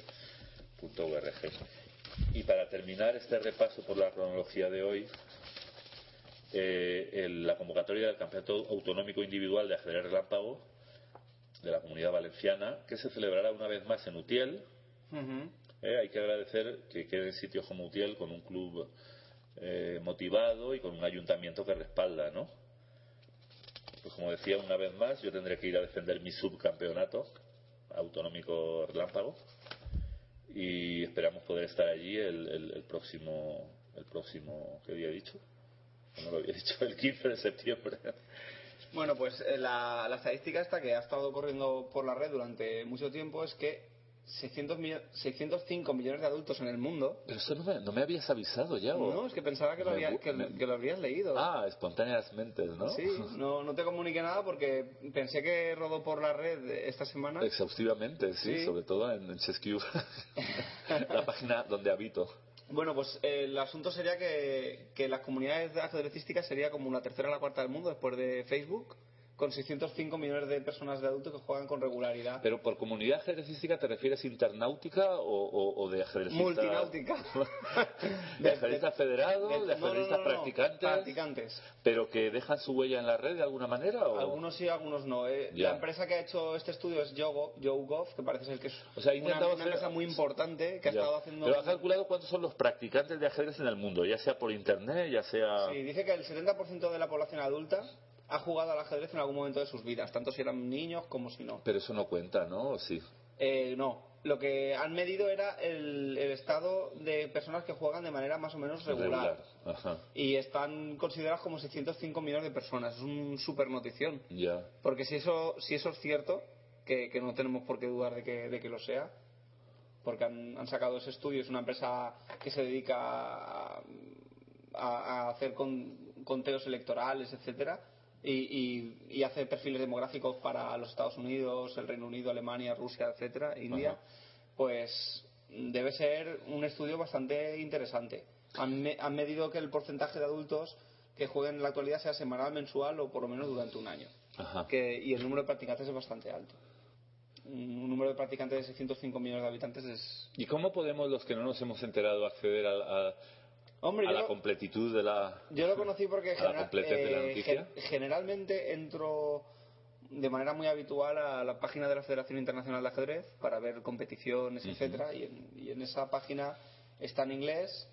Eh, que se puede leer completamente todo el, estudio, está te puedes descargar el PDF. Pero da datos por países o por segmentos de población de, algún tipo. Da algunos datos y es un estudio bastante interesante. Eh, no pasa de ser una mera una mera curiosidad, pero bueno, es un dato muy importante, ¿no? Saber saber que ese, todo ese tipo de personas, 605 millones de habitantes, Carlos. Voy a buscar, cuando llegue a casa, voy a buscar eh, a qué país equivale a eso. ¿Hay algún país que pueda tener 605 millones? Eh, estaríamos por detrás de la India. Y ya está, yo creo que después sería la China, la India y después Facebook y después... Eh, el país de los ajedrecistas. El país de los ajedrecistas. Estaría bien un país de ajedrecistas, ¿no? Así es que dejamos esta reflexión para la gente para que mm, se dé cuenta de que el ajedrez es quizá más importante de lo que nosotros mismos a veces le damos porque a veces nosotros queremos darle importancia, pero hay gente que no se lo llega a creer, ¿no? Somos y a veces nosotros mismos también eh, establecemos conclusiones en base al mundillo del ajedrez federado, ¿no? Exactamente. Y, y, bueno, yo me sorprendo de ver jugadores que no están federados y que no tienen mal nivel. ¿Por qué? Porque gracias a los programas de ajedrez, que por cierto vende la tienda Jaque, excelentes programas, sobre todo el Deep, el deep Free. y, los programas de ajedrez, eh, eh, ¿cómo se dice? La práctica del ajedrez por internet. Hay gente que igual no ha jugado un torneo federal en su vida, pero está ahí jugando rápida y, que se apuntan son duros. Y endureciéndose, claro. No, no, y, hay, yo conozco muchos jugadores que, que no están federados, que no juegan nunca y alguna vez dices, este es el primer torneo que juego y dices, ostras, este señor tira lo suyo.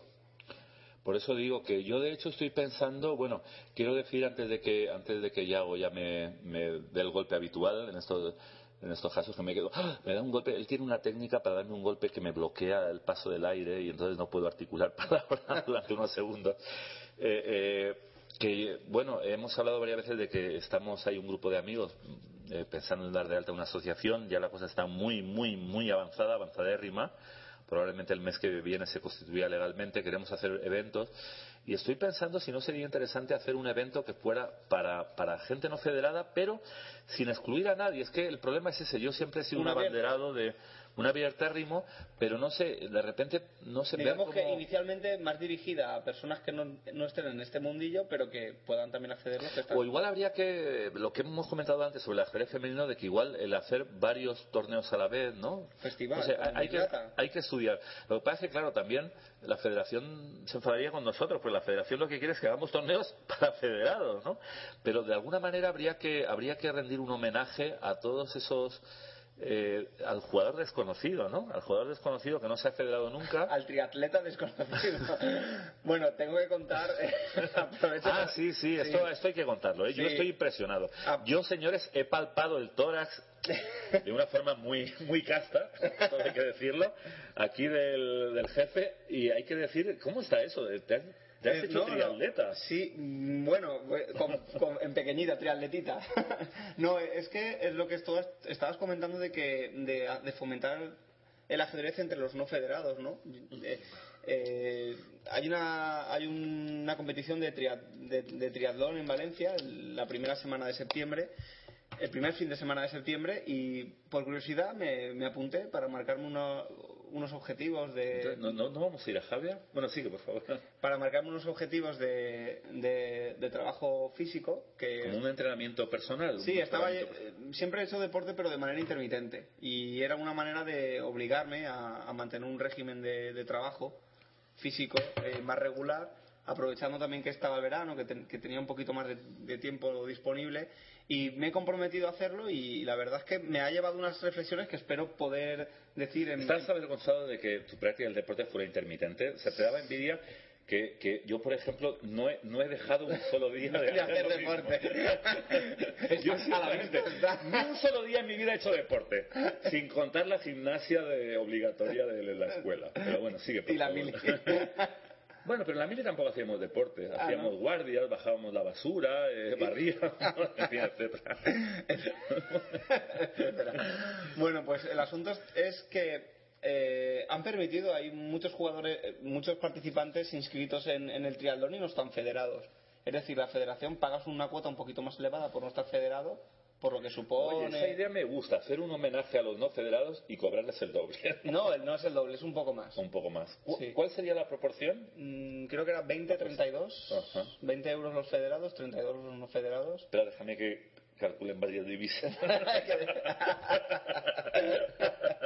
no, pero eh, quiero decir que la mejor manera de, que alguien se acerque a, y pruebe, porque el asunto de, de esta vida muchas veces es probar. Si te ponen una barrera y no puedes probar algo, nunca vas a poder engancharte. Pero si te dejan probar, eh, realmente lo que, lo, el, lo que se paga además creo que es el seguro médico, que los federados lo tienen cubierto y los no federados tenemos que pagar un eh, ese, ese seguro médico. Hay que, hay que hacerles creer a los no federados que no se van a divorciar por culpa de eso, es mentira, claro, pero hay que hacerles creer.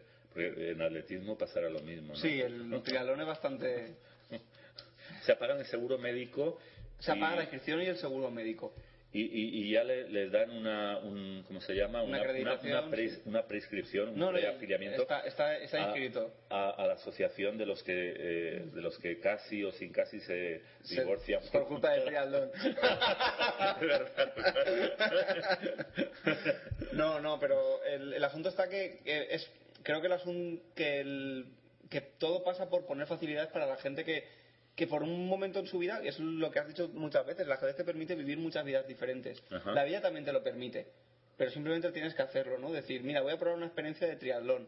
La, la prueba, puedes probar mm, mil tipos de experiencias diferentes en, en muchos tipos de actividades distintas o deportes. No necesariamente tiene que ser el ajedrez o el triatlón, ¿no? Puedes De hecho, eh, después de esta experiencia estoy pensando ya en, en ir cambiando actividades para, para, ver cuál es la que más te gustan. Igual que, que, tú has dicho muchas veces que se puede probar muchos tipos de aperturas distintas y, y, y que no pasa nada. Sin, sin, miedo, sin tapujos y sin nada. No, claro, y, en la, en la, vida, la vida se puede hacer En igual. la vida la única diferencia es que en el ajedrez puedes probar todas las variantes posibles, todas lo que sería el equivalente en la vida a cosas probablemente ya de cara o cruz, de uh -huh. decir, pues de esta no salgo, o sí, ¿no? Bueno, pero... Pero, eh, eh, pero sí que hay, pese a, sí que hay todavía un abanico muy amplio de actividades que, que no se son pueden, tan... Exacto, tan a cara cruz. tan decir, de esta no salgo. Bueno, no, para mí... Para mí la mayoría, ¿no? Por y, eso... y al practicar triatlón no voy a decir que voy a mejorar mi ajedrez, porque es casi imposible, pero... No seas modesto, Yago. Tú sabes que no, que no, no hay... que no mejoras tu ajedrez porque eres el presidente de honor de la liga. de la liga supracitada. Vale, dejémoslo aquí. no, pero el... A mí me ha hecho reflexionar muy mucho esto que me está ocurriendo con el entrenamiento y que creo que vendrá para una próxima reflexión porque te lo he estado comentando antes. Sí, las cosas que me tenías que decir no me las has dicho. Exactamente. Es y, la, y, las que, y las que... que no vas a decir, me las has dicho todas. Ya me las has contado, sí. Sí, sí pero... no, no, eh, porque eso se puede extrapolar al ajedrez a, a, a los posibles métodos para mejorar en ajedrez y cómo habría ahí un campo todavía inexplorado eh, por, ¿no? sí, o, por, por, o por trabajar o, o, por publicar tal vez uh -huh. por publicar sí, yo, me comprometo, yo me comprometo sí. a intentar buscar a trabajar en eso como editor que eres exactamente no solo de la revista Jaque sino de, de libros de libros de ajedrez y, y, quiero volcar toda esta experiencia que tengo de, de entrenamiento voy a dejar una, una pequeña perla ya, ya, entraremos un poco más en detalle más adelante y es que eh, he descubierto gracias a los libros que he estado adquiriendo que de triatlón que los entrenamientos son muy concretos. En el ajedrez te dicen, no, mira, partidas, eh, estudia finales, estudia aperturas, pero en triatlón es muy concreto. Haz, eh, no sé cuántos sí, kilómetros. Estaría por, estaría eh, por publicarse una especie de, de, guía de trabajo, o sea, de día a día, ¿no? Digamos, de, de cómo, cómo entrenar y en función también es que, del nivel es que, de cada uno. Es, ¿no? es, lo que te he comentado antes, es que hay, te, te, plantean ocho semanas seguidas, ¿no? Para las últimas ocho semanas, por ejemplo, de entrenamiento de triatlón. Y luego la última semana tienes el entrenamiento de reducción, que eso, por ejemplo, en el ajedrez tampoco lo hacemos. O sea, te saturas de trabajo. Eso tendría que hacer yo. ¿Ves? Si eso existiera, si yo hubiera ido veramente esa idea, no hubiera quedado tan mal en todos los torneos de rápidas que han sido. Porque tú has, has, llegado Porque a la es que no he hecho la reducción, claro. Yo digo, ¿pero por qué? Si soy. Estás sobreentrenado. Bueno, no quería presumir, pero no puedo evitarlo. Por fin he llegado a las mil coronas en Chess Cube. En cuanto sepa cómo articular el pago. No, era, era un objetivo que yo me había puesto. Es difícil porque además la mayoría de, de los torneos con coronas son de ajedrez 960. Pero eh, yo me preguntaba, ¿por qué si, si, si, juego como un auténtico enfermo, ¿no? Soy un auténtico yonki del, del Chess Cube, ¿cómo es posible que luego llegue a los torneos de verdad y no? Yo empezaba a hacer cábalas. A ver si es hay un que, trasvase. Pero eh, claro, es que el trasvase es que es otro tipo, es que lo presencial, es que lo no sé qué, no, pero probablemente también haya un problema de, de falta de reducción, ¿no? Como decir, voy a, pero es que voy está, a aterrizar, pero ¿no? Es que está estudiada la reducción también Ajá. y es es increíble porque el ajedrez tiene mucha más práctica que el triatlón. El triatlón es un deporte muy moderno. Tiene menos de 20 años, por decirlo. No, de 20 años no, porque creo que la primera prueba se hizo en el 78, si no me equivoco. Claro, pero por bueno, eso yo nunca paso. No, no, no, pero eh, el asunto está que en Cuando yo deporte. era como tú, no existía. Pero es un deporte de menos de 50 años y ya tiene todo un sistema de trabajo.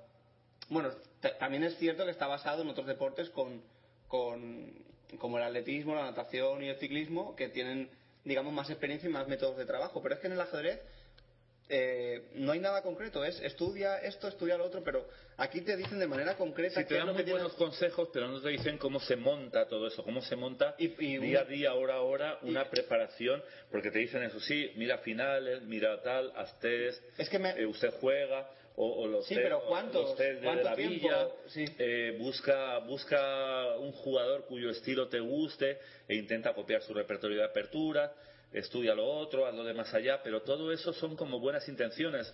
Es como decir, no, cuídate, come bien, duerme bien, y- búscate una buena novia, y una yo- buena mujer, y yo lo que- no te cargues de hijo.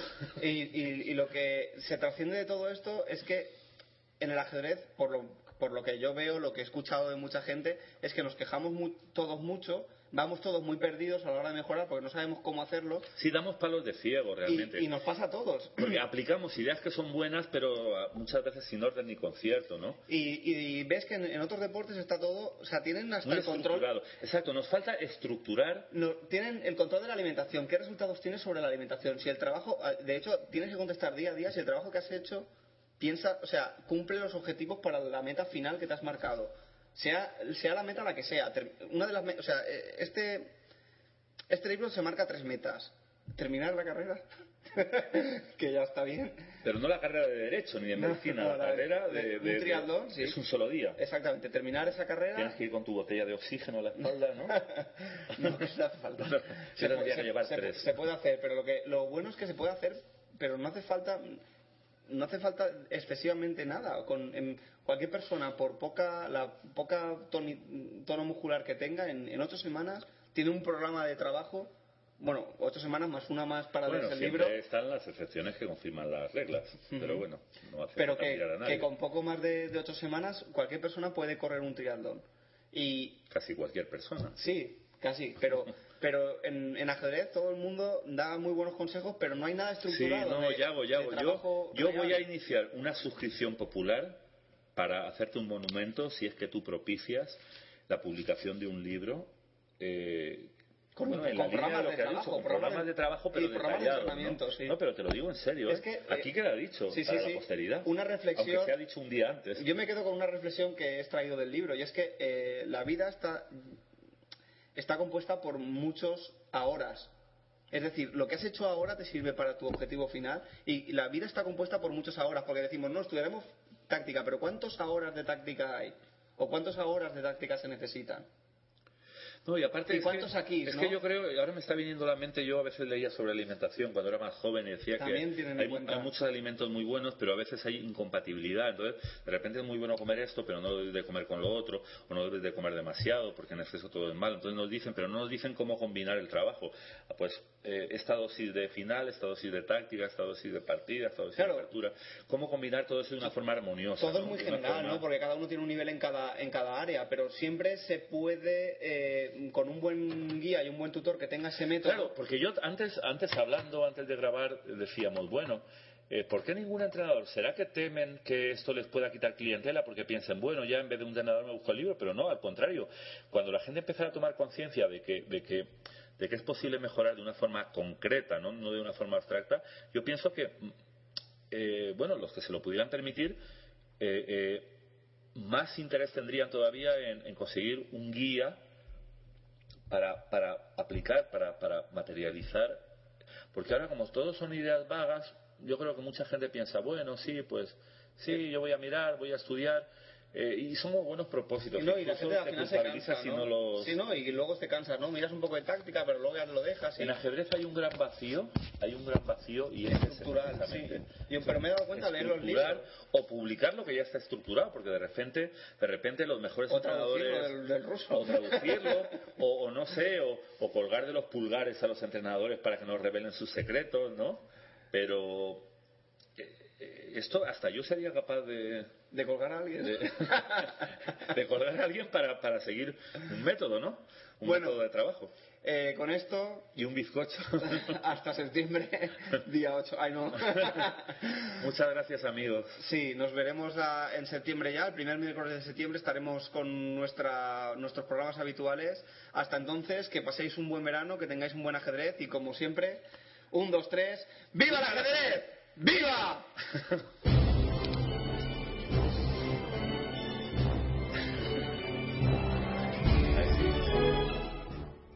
Grabando? y que la Jerez os acompañe.